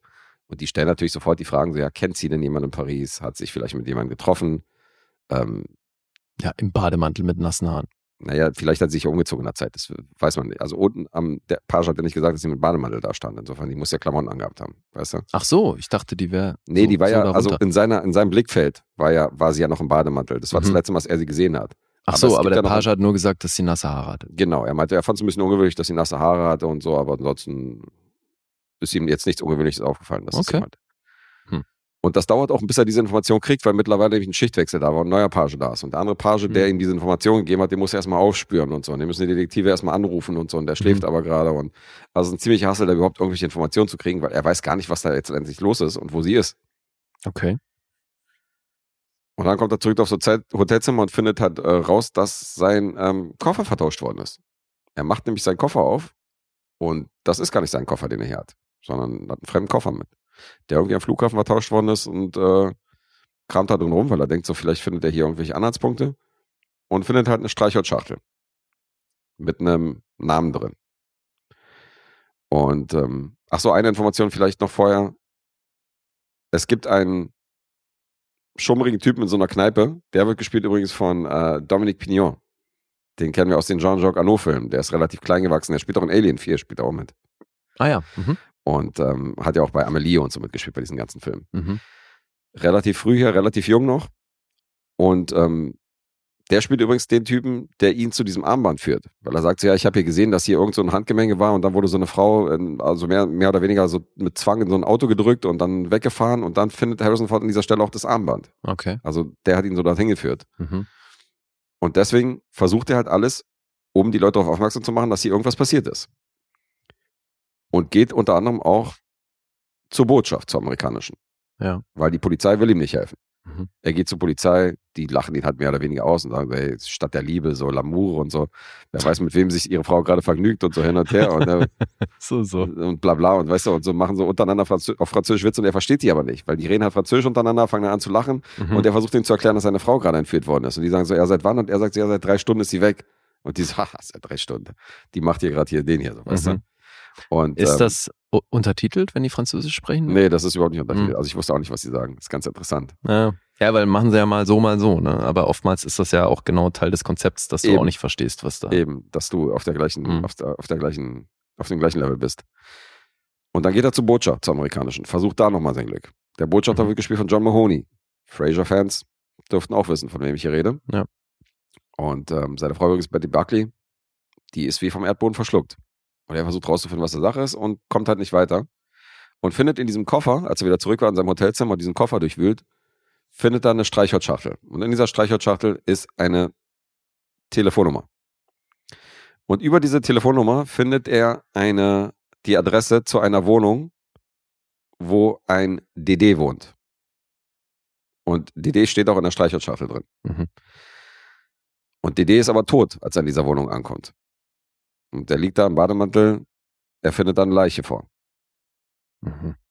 und will dann wieder los, flüchtet dann so total panisch aus, diesem, aus dieser Wohnung und ihm begegnet aber vor der Tür eine junge Dame, die gerade in die Wohnung wollte und die vermeintlich was damit zu tun hat, weil sie dachte, dass Harrison Ford ein Auftraggeber von ihr ist und dachte, er- also erstmal dachte sie, er wäre der Mörder von ihr, äh, also von dem Typen, von DD. Ja.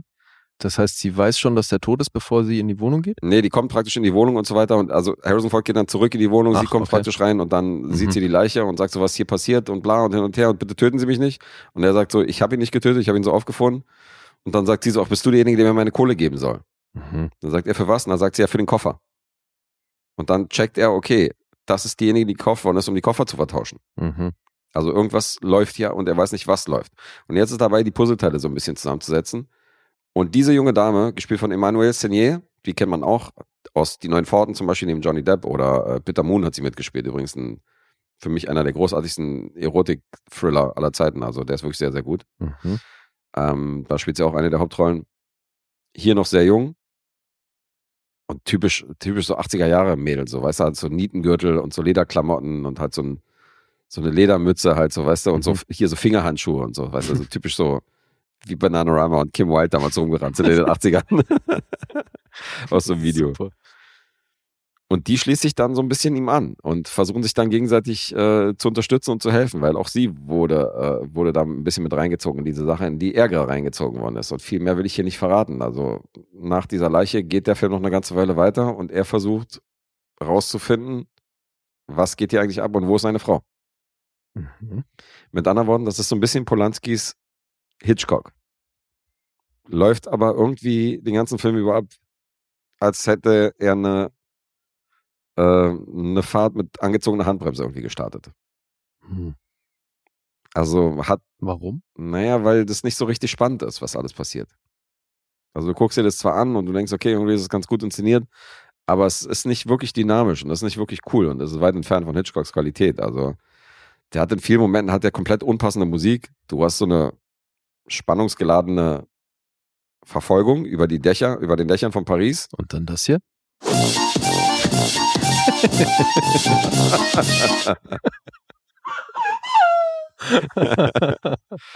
so ähnlich tatsächlich. Du hörst halt, wenn du das Ganze jetzt vielleicht so zehnmal langsamer abspielen würdest, dann hättest du vielleicht so eine Pariser Kaffeemusik, weißt Ach so, du? oh Gott. Wo mit einem Akkordeon vielleicht Ja, ja. jemand so romantische Musik, während du dein äh, Cappuccino trinkst, irgendwie in so einem französischen Café. Mhm. So eine Musik läuft, während du eine Verfolgung über die Dächer hast. Also sehr, sehr komisch, sehr seltsam musikalisch vertont.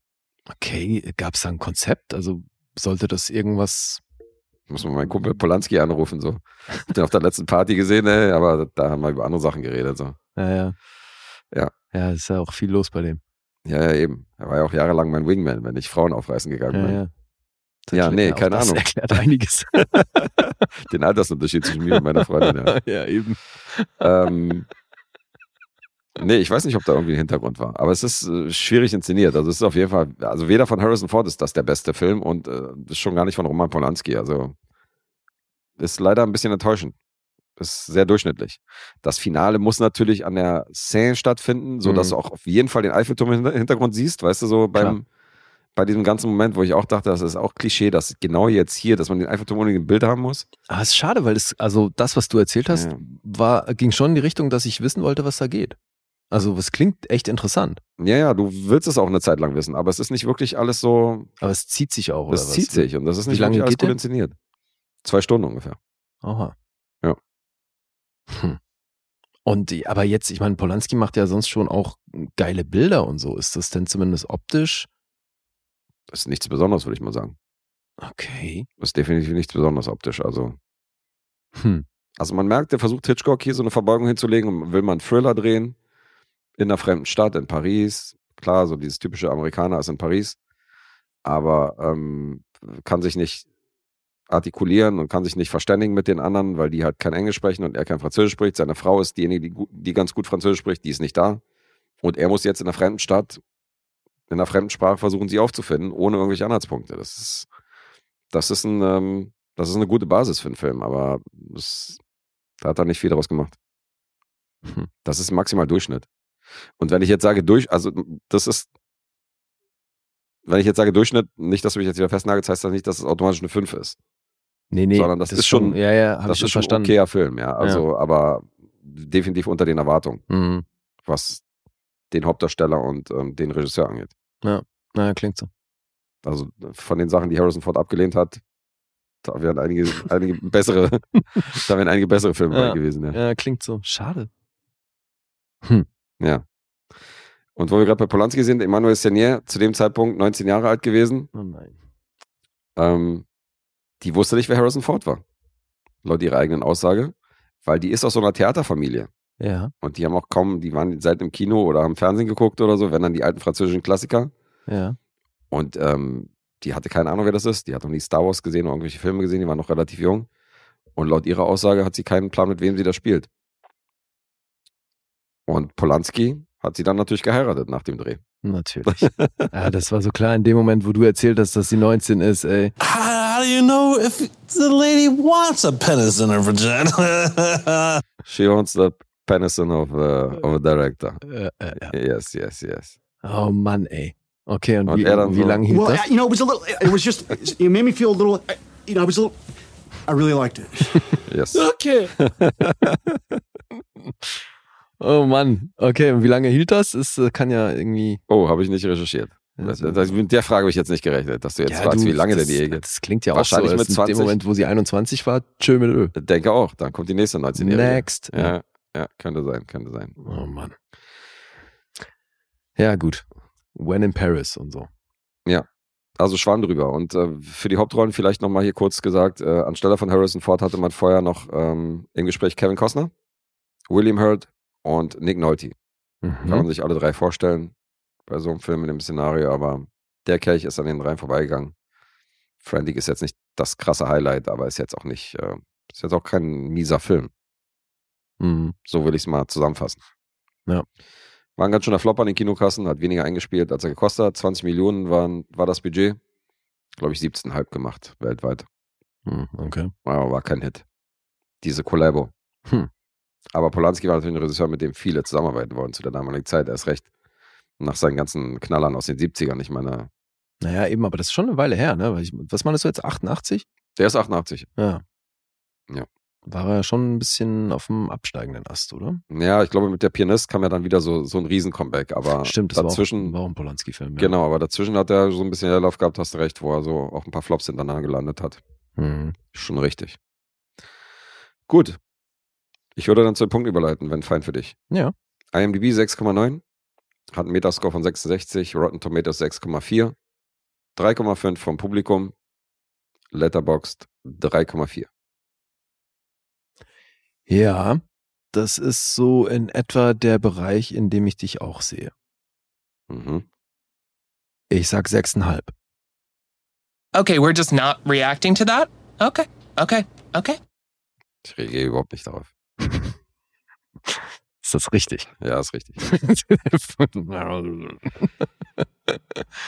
Triffst aber gut in letzter Zeit, Alter. ja, läuft. Ja, nächste, 6,5 nächste. Episode mit der Nullrunde. Schon wieder Nullerrunde, Alter. Wie soll ich denn? Alter. Ja, das ist schwer zu toppen, das gebe ich zu. Und ich habe schon mal daneben geraten, oder? Ja. Ja, super, schon wieder vorbei.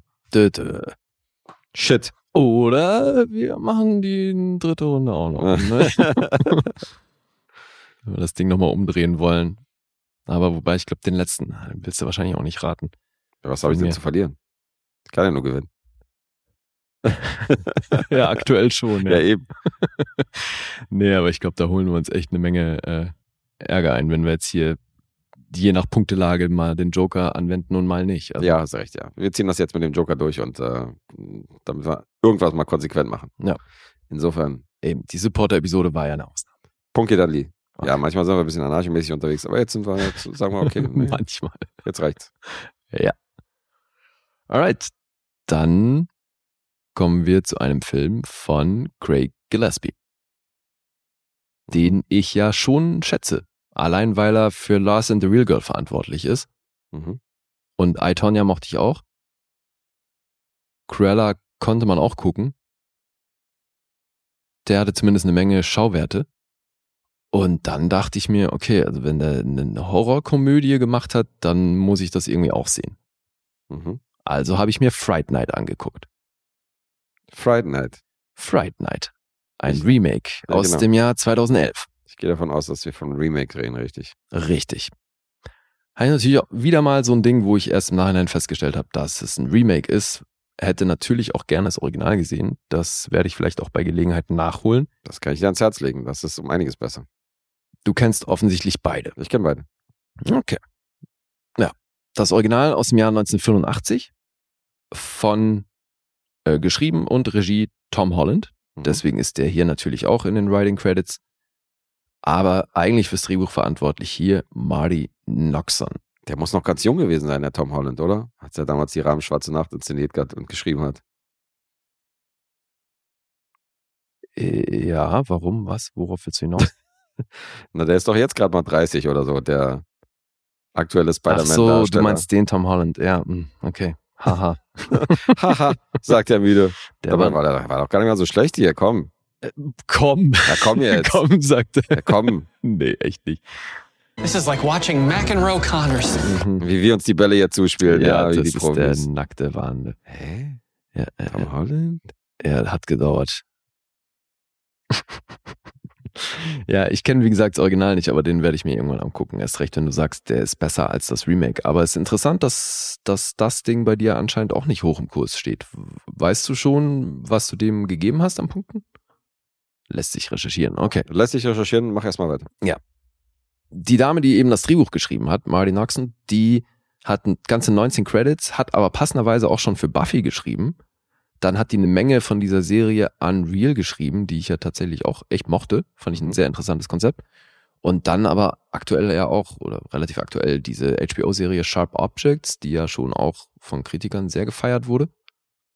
Die stammt auch von ihr. Deswegen also schon auch ein paar namhafte Sachen geschrieben, die Dame. der hier gehört, glaube ich, nicht dazu. Ja, es geht um Charlie Brewster. Charlie Brewster wird von Anton Yelchin gespielt und der wohnt in so einem Wüstenvorort am Rande von Las Vegas. Das ist so, so ein bisschen Suburbia, so eine sehr künstlich hochgezogene Reihenhaussiedlung. Mhm. Alles sehr karg, weil eben Wüstengegend. Und er wohnt da mit seiner Mutter, die von Tony Collette gespielt wird. Er hat eine Freundin, Imogen Poots, und ist ansonsten in seiner Schule, ja, hat er so einen Freundeskreis und es gibt dann aber auch noch einen, mit dem er früher sehr eng befreundet war. Das ist die Figur von Christopher Mintz Plass. Das ist auch so ein Schauspieler, von dem, glaube ich, niemand den Namen kennt. Ne? Das ist halt einfach McLovin aus Superbad. Aber dafür ist der Rollename sehr präsent bei den Leuten. Ne? Ja, Der das ist schon echt krass. Der Witz ist, er hieß ja noch nicht mal McLovin in der Ja, Rolle. stimmt. Ne? Das war einfach nur der Fake-ID. Vogel oder wie hieß er? Ähm, Vogel, Vogel, irgendwie sowas. Das, das ist eine geile Quizfrage. Nach dem bürgerlichen Namen von, von McLovin zu fragen. Stimmt, ja. Das ist fett. Mhm. Ja, merken wir uns. Merken wir uns. Ja, aber eben, äh, also er ist der, der wohl in seiner Kindheit sein, sein bester Freund war und die haben früher dann auch immer so, äh, so D&D-Scheiß gespielt und haben sich halt irgendwie im Garten irgendwie dann verkleidet als Ritter und haben gegeneinander gekämpft und haben das gefilmt und waren halt harte Nerds. Mhm. Dann ist aber Charlie irgendwann so ein bisschen cooler geworden und hat dann eben in der Schule auch coolere Freunde und deswegen ist sein Homie so ein bisschen raus. Äh, Ed heißt sein Freund. Und als Ed dann eines Tages auf ihn zukommt und meint, hey, der Typ, der neben dir eingezogen ist, Jerry, der ist ein Vampir. Es gibt so viele Hinweise darauf, der Typ muss ein Vampir sein, sagt Charlie natürlich, ey Ed, so, hast du sie noch alle, so, warum soll der Typ ein Vampir sein? Was ist überhaupt für ein Bullshit? Und du, du machst zu viel von deinem Rollenspiel-Scheiß und überhaupt so, ja, ich habe keinen Bock mit dir abzuhängen. Mhm. Na, und dann nötigt Ed aber Charlie irgendwie nachts mal mitzukommen bei so einer Durchsuchung von Jerrys Wohnung und droht ihm damit, irgendwie alte Videos von den beiden zu veröffentlichen, wenn er nicht mitmacht. Also sagt er, okay, machen wir mit. Und dann durchsuchen die die Hütte von Jerry. Jerry übrigens Colin Farrell. Ja, Und dass du dir mal freiwillig einen Colin Farrell-Film anguckst, das, äh, naja, das also ich meine, was ich gedacht habe. Hier. der ist ja gerade schon, auch in den letzten Jahren, ist der schon in meiner Gunst gestiegen. Also ich habe schon auch viele Sachen mit dem gesehen, wo ich den echt gut fand. Und ja, der Lobster brachte die Wende. Ja, doch, Lobster war da auf jeden Fall ein Argument, aber das hätte schon auch in letzter Zeit echt ein paar Sachen gespielt. Also, Mhm. ja, das wiederum jetzt dieser Film, Not so much. nee, der bestätigt leider auch einmal mehr so dieses alte Image, was ich von dem Herrn hatte, weil, also auch was der hier schauspielerisch macht, alter Falter. Aber gut, da kommen wir gleich zu. Jetzt ist es in der Handlung so, dass Jerry eben dieser Vampir ist natürlich und Ed halt auch dem auf die Schliche kommt. Also dauert es auch nicht lang, bis Jerry Ed auf dem Gewissen hat. Dann ist Ed auch ein Vampir. Und so macht sich Jerry halt nach und nach über alle Leute in Charlies Umfeld her. Mhm. Und die Bedrohung wird immer größer, kommt immer näher.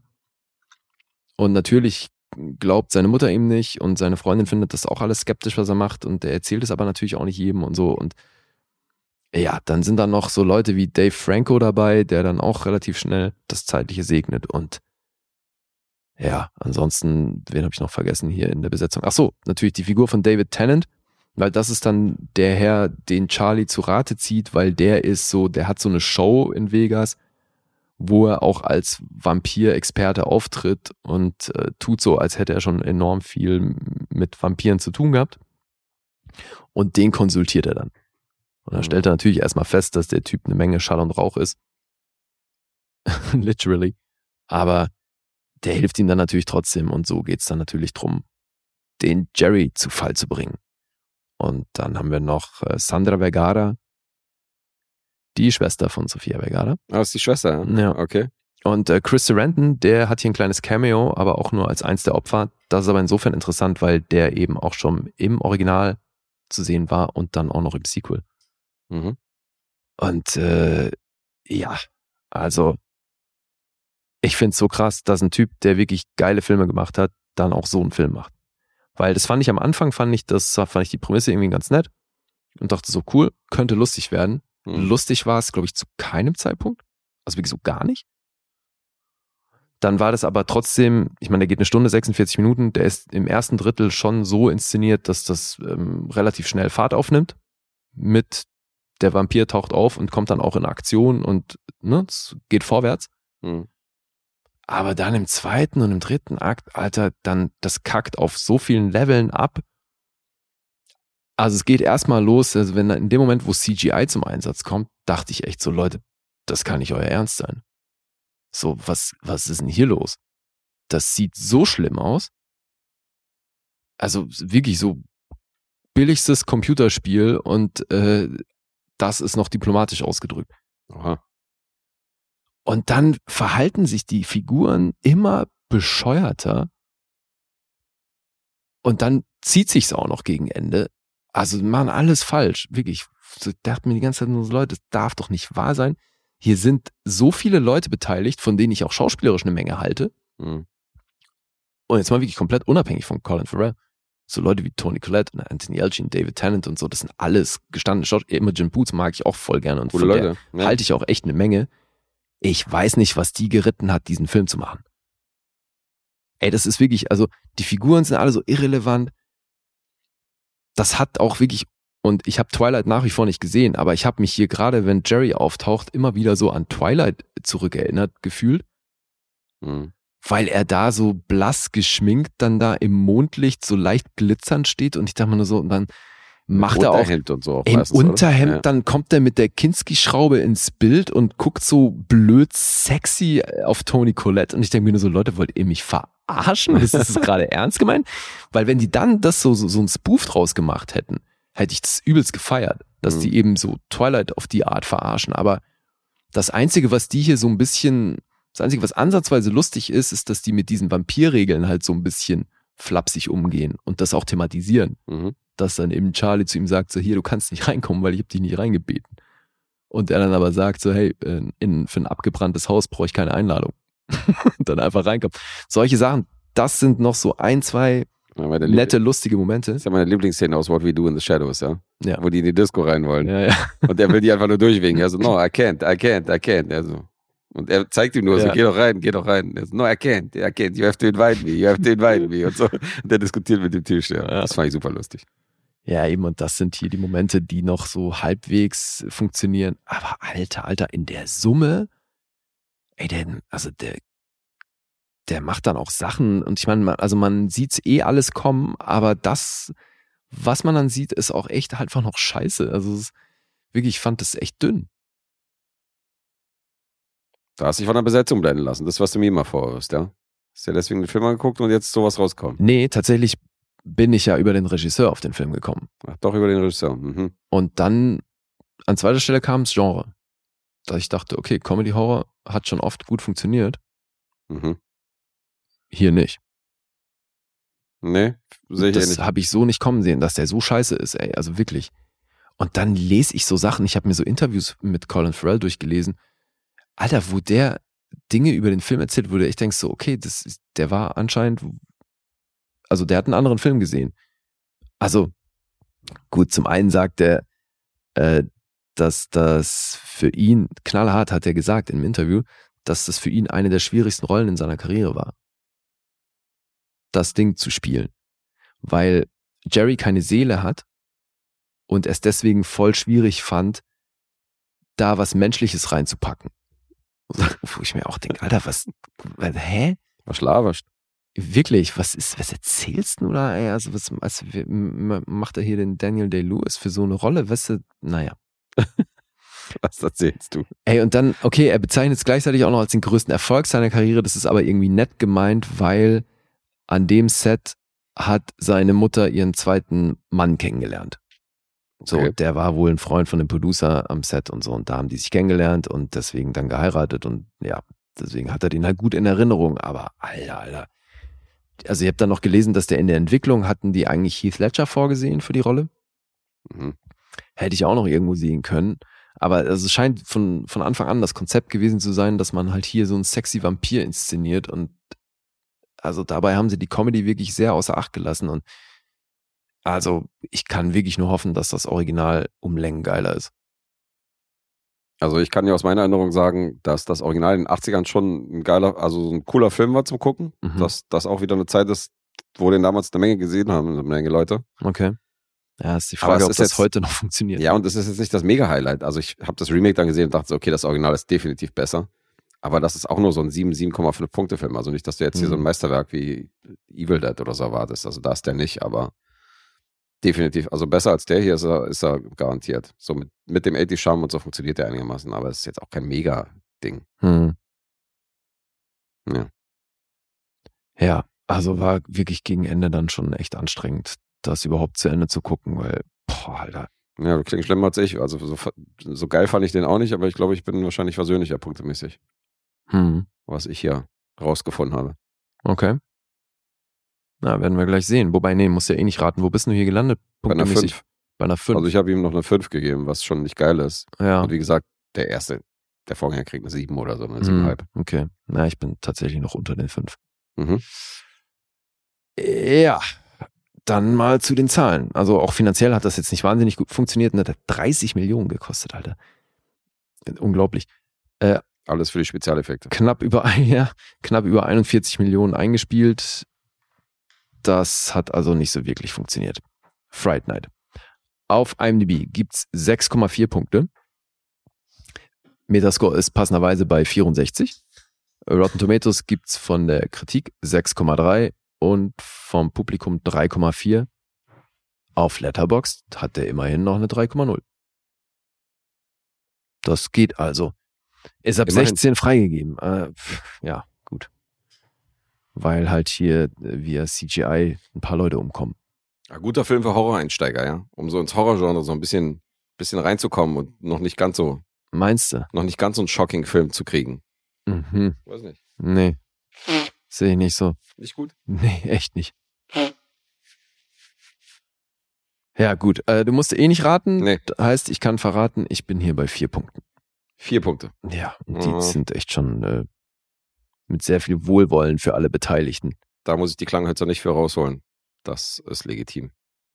Alter, hier sind wirklich gute Leute beteiligt, ne? Also vor und hinter der Kamera. Was ist hier schiefgelaufen? Mhm.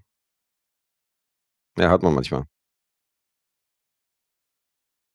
Naja, Also, aber das ist halt auch wieder, ich finde, das ist einmal mehr ein Beleg dafür, weil die können ja unmöglich alle das Drehbuch zugeschickt bekommen haben und sich dann gedacht haben, ja, das wird kein geiler Film, aber komm schon, was soll's. Wird Spaß machen. Mhm.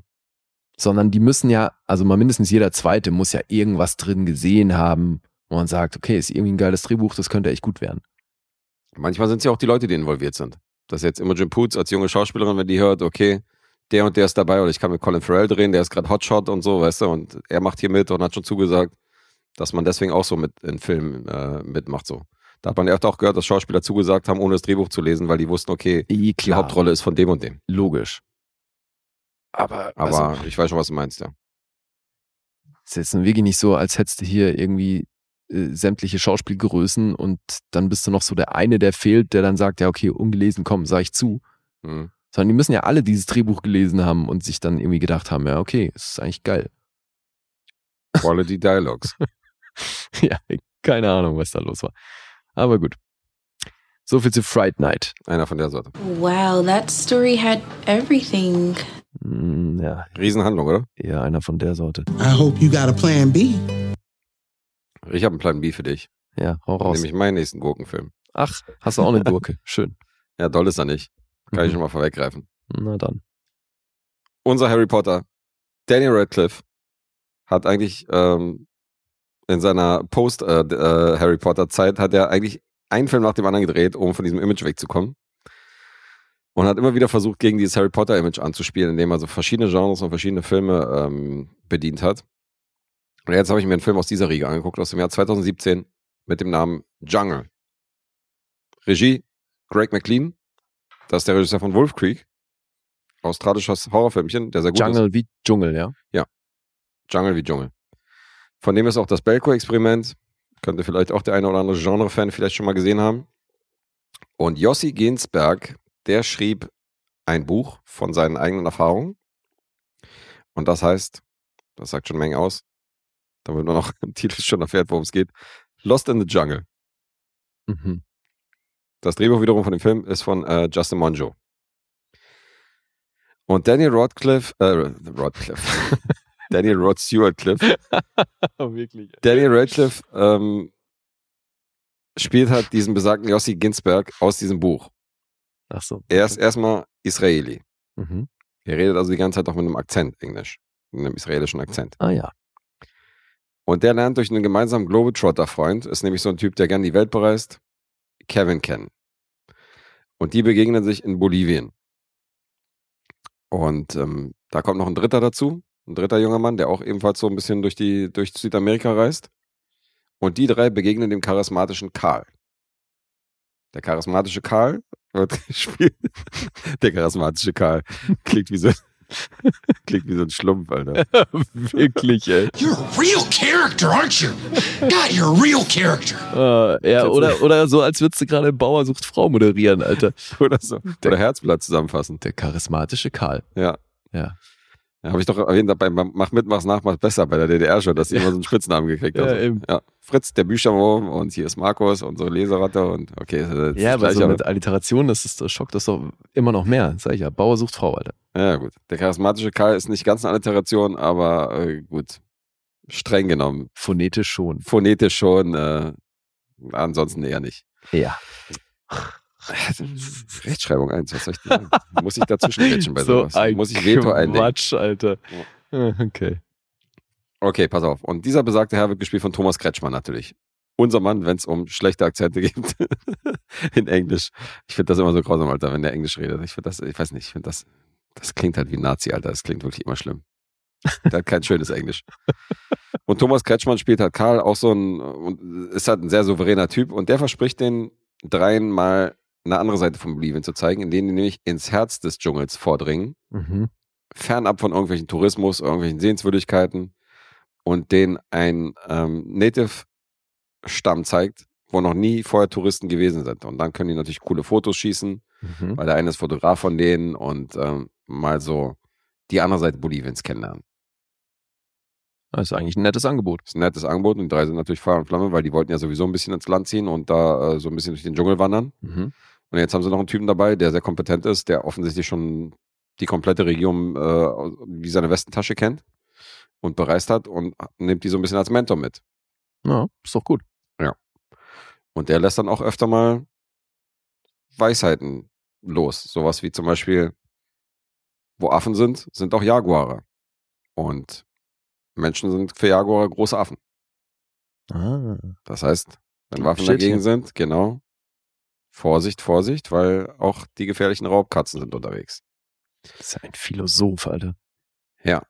Und ähm, der dritte Kumpel von denen, der so ein bisschen mitzieht, also den wir auch kennengelernt haben, das, der ist so leicht wehleidig und verängstigt. Also der zuckt auch irgendwie im Zelt, wenn die zusammen, wenn die da zu viert da irgendwie im Zelt schlafen, zuckt er halt zusammen, weil irgendwas auf ihm gelandet ist und dabei war das so eine, also eine ziemlich große Motte zugegeben, aber halt eine Motte. Und die Mhm. tun ja nichts. Und alle lachen ihn halt aus und er rastet aber völlig aus und sagt so, es ist zu gefährlich, wollen wir nicht lieber zurückwandern und so. Und die anderen sagen so, ja, jetzt komm jetzt, reiß dich mal zusammen. Mhm.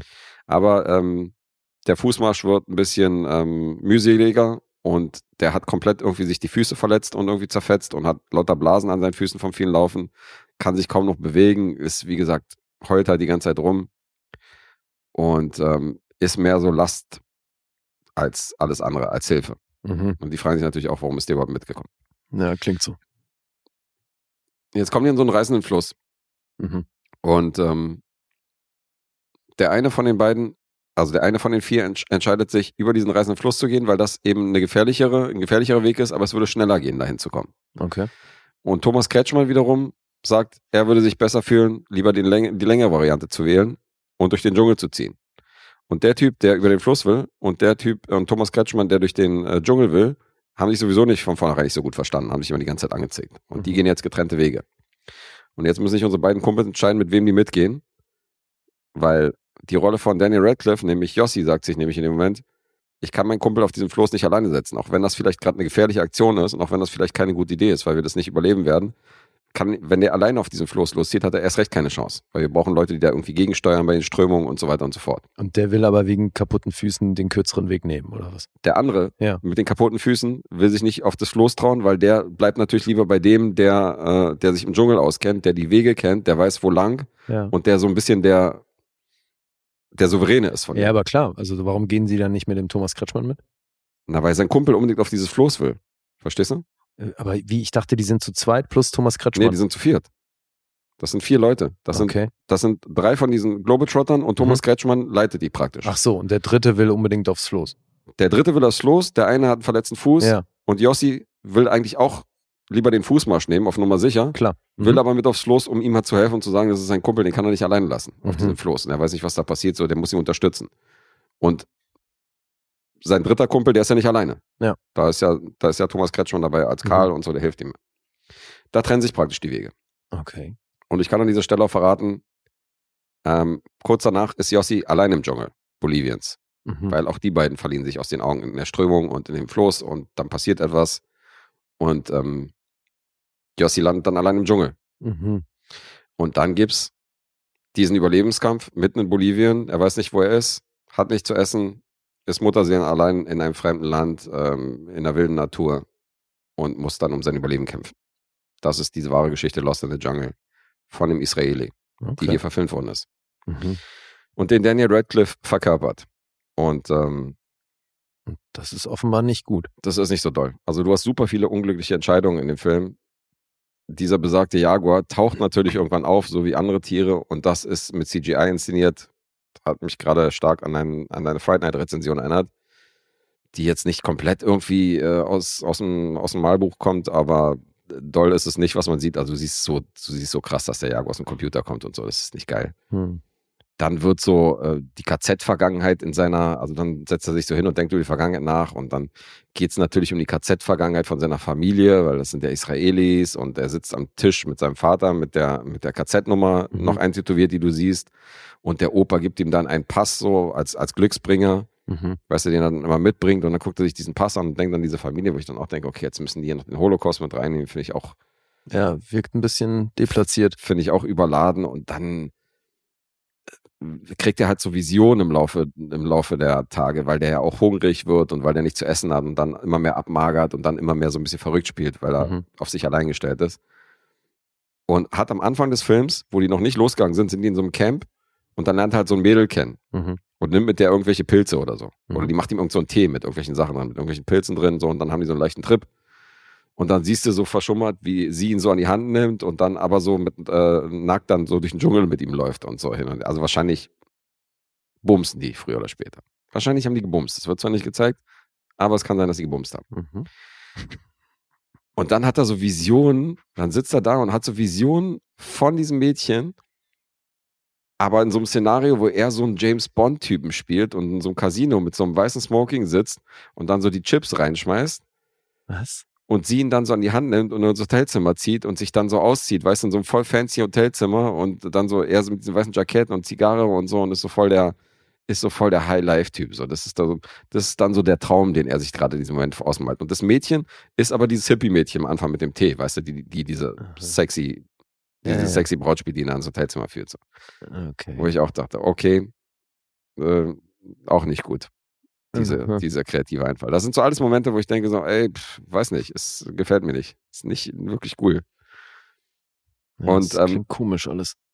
Ja, was soll ich sagen? Also Radcliffe selber, der spielt sich halt, Wolf ist hier falsch, er spielt sich halt wirklich einen Jaguar in dem Film, weil der macht alles, was hier gebraucht wird. Der wühlt halt im Schlamm, der leckt irgendwie eine Felswand ab, wo so ein bisschen Wasser runtertropft und ähm, Ja, es klingt auch, also habe ich sofort gedacht, als du erzählt hast, das klingt nach einer Rolle, wo man als Schauspieler Bock drauf hat. ja, ja. Aber das muss halt noch keinen geilen Film machen. Nee, ne? er kann halt hier zeigen, was er, was er drauf hat. Also er hat sich offensichtlich auch hier runtergehungert, weil ähm, der ist im Laufe des Films auch richtig komplett abgemagert, was du auch, was du siehst in einem Moment, wo er sich halt irgendwie das T-Shirt au- auszieht und du merkst halt, dass er komplett für den Film gehungert hat.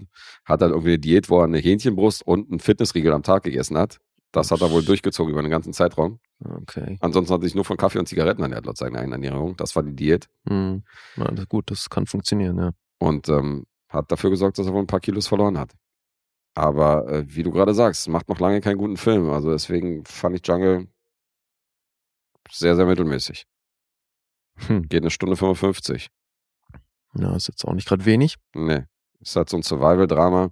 Du hast halt so öfter mal, also dieses Szenario, so Mensch gegen Natur hat man ja schon oft Ja, gesehen, ja, ne? ob jetzt Cliffhanger oder Ja, Into Ähm, the Wild und sowas. Into ja the Wild auf jeden Fall. Wie hieß denn der Film mit Sidney Poitier und äh, Tom Berenger?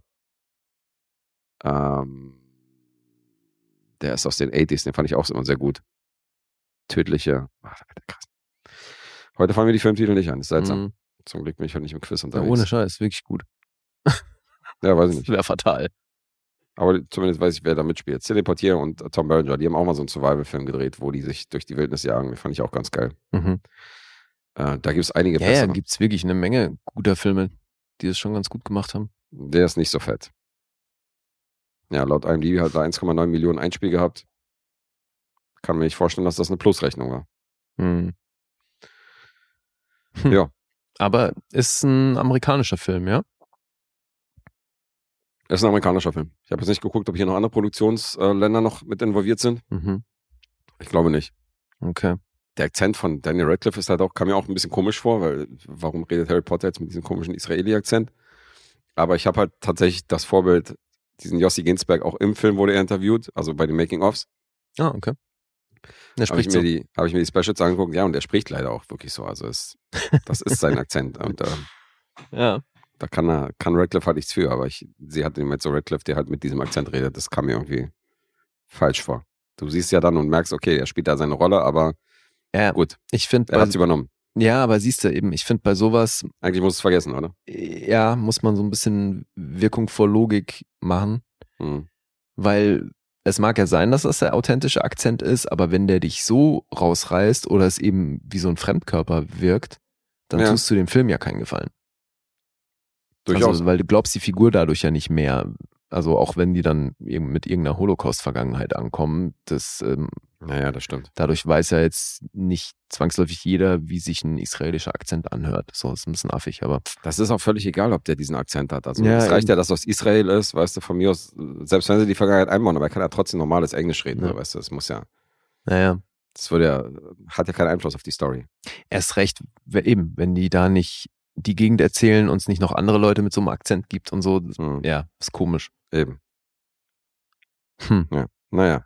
Klingt alles nicht so geil. Nicht der Rede wert. IMDb 6,7, Metascore 48, Rotten Tomatoes 5,8, 3,5 ähm, vom Publikum, Letterboxd bei einer 3,2. Wo würdest du mich geschätzt haben? Also es klingt höchstens nach 5,5, eher nach 5. Naja, ist gut, der Mann. Ist eine 5. Hm. Mehr als 5 ist nicht drin für Jungle. Insofern gut den Joker aufgehoben, weil, Ja, ich hätte dann auf eine 5 getippt, tatsächlich. ja, dann hättest du den auch getroffen. Ja. So eine Nullerrunde heute hingelegt, auch wenn wir, wenn wir den Joker jetzt abgeschafft hätten. Tja. Nicht schlecht, nicht schlecht. Klasse Typ. Ja, du, heute läuft's. Ja. Kannst mal sehen. Heute, heute läuft bei Lee. Ja. Cool. Ja, wunderbar. Dann sind wir fertig, oder? Würde ich sagen. Ja, wir können an der Stelle noch erwähnen, dass unsere 100. Epi- Support-Episode gerade äh, letzten Sonntag online gegangen ist. Stimmt, haben wir in der letzten Episode völlig unterschlagen. Haben wir unterschlagen, haben wir sechs Riesenprojekte rezensiert. Da haben wir über drei Stunden gelabert. Ja, das war Wunschkonzert. Ja. Was gab's da für Filme? die müsstest du doch zumindest zusammenkriegen, oder? Ja, ja, die, die kriegen wir schon zusammen. Also, Ja. du hast gesprochen über unheimliche Begegnung der dritten Art. Korrekt. Ich habe gesprochen über Brazil, Mhm. Anomalisa. Ich soll jetzt alle sagen, oder was? Ich nee, komm, Inside habe ich noch besprochen, Todeszug nach Yuma. Mhm. Und äh, von dir gab's noch ähm, Die Körperfresser kommen. Ja. The Body Snatchers. Invasion of the Body Snatchers, ja. Genau, aus den 70ern. Über diese Firma haben wir geredet und wer Bock hat, da äh, reinzuhören und uns zu unterstützen, gerne bei, bei Steady und Patreon mal reinhören. Mhm. Weil ähm, die Preise waren alle so zwischen 80 und 120 Euro für die Pakete und jetzt bei der 100. Episode haben wir die Preise jetzt mal kurzzeitig gesenkt. Also ihr kriegt jetzt schon zwischen, zwischen 6 und 15 könnt ihr jetzt äh, auf den Zug aufspringen. genau. Das ist jetzt, äh, Ausnahmsweise. das ist ja. jetzt ein paar Wochen, haben wir jetzt mal die Aktion zu laufen. Insofern Aktionswochen bei den Aktionswochen Banausen. bei den ja. Banausen, gebt euch Mühe. Geil, ey. Ja, und alle anderen Supporter, neuer Monat, neues Glück. Gerne eure Lose rüber wachsen lassen und eure Auftragsfirma für nächsten Monat nennen. Wir haben wieder einen neuen Monat. Ihr Ja, dürft wieder unsere Audrey einige- befüllen. Einige auch schon gemacht, ne? Ja, ja, eingestehen. Also Naja. sofort, sofort nach Posting am gleichen Tag. Ja. da sind einige echt fleißig und ich bin wieder Mhm. sehr gespannt, weil ich glaube, diesen Monat sind wieder einige Sachen dabei, von denen ich noch nie was gehört habe. Ja, ich bin auch gespannt, was da kommt. Wir haben ja schon den nächsten, äh, den ersten Auftragsfilm haben wir schon diesen Sonntag in der Support-Episode, den wir, den wir da bequatschen. Mhm. Seid gespannt. Oh ja. Cool. Ja, dann würde ich sagen, reicht, oder? Sind wir durch? Ja, dann Peace Wunderbar. out. Tschö. Ciao, ciao.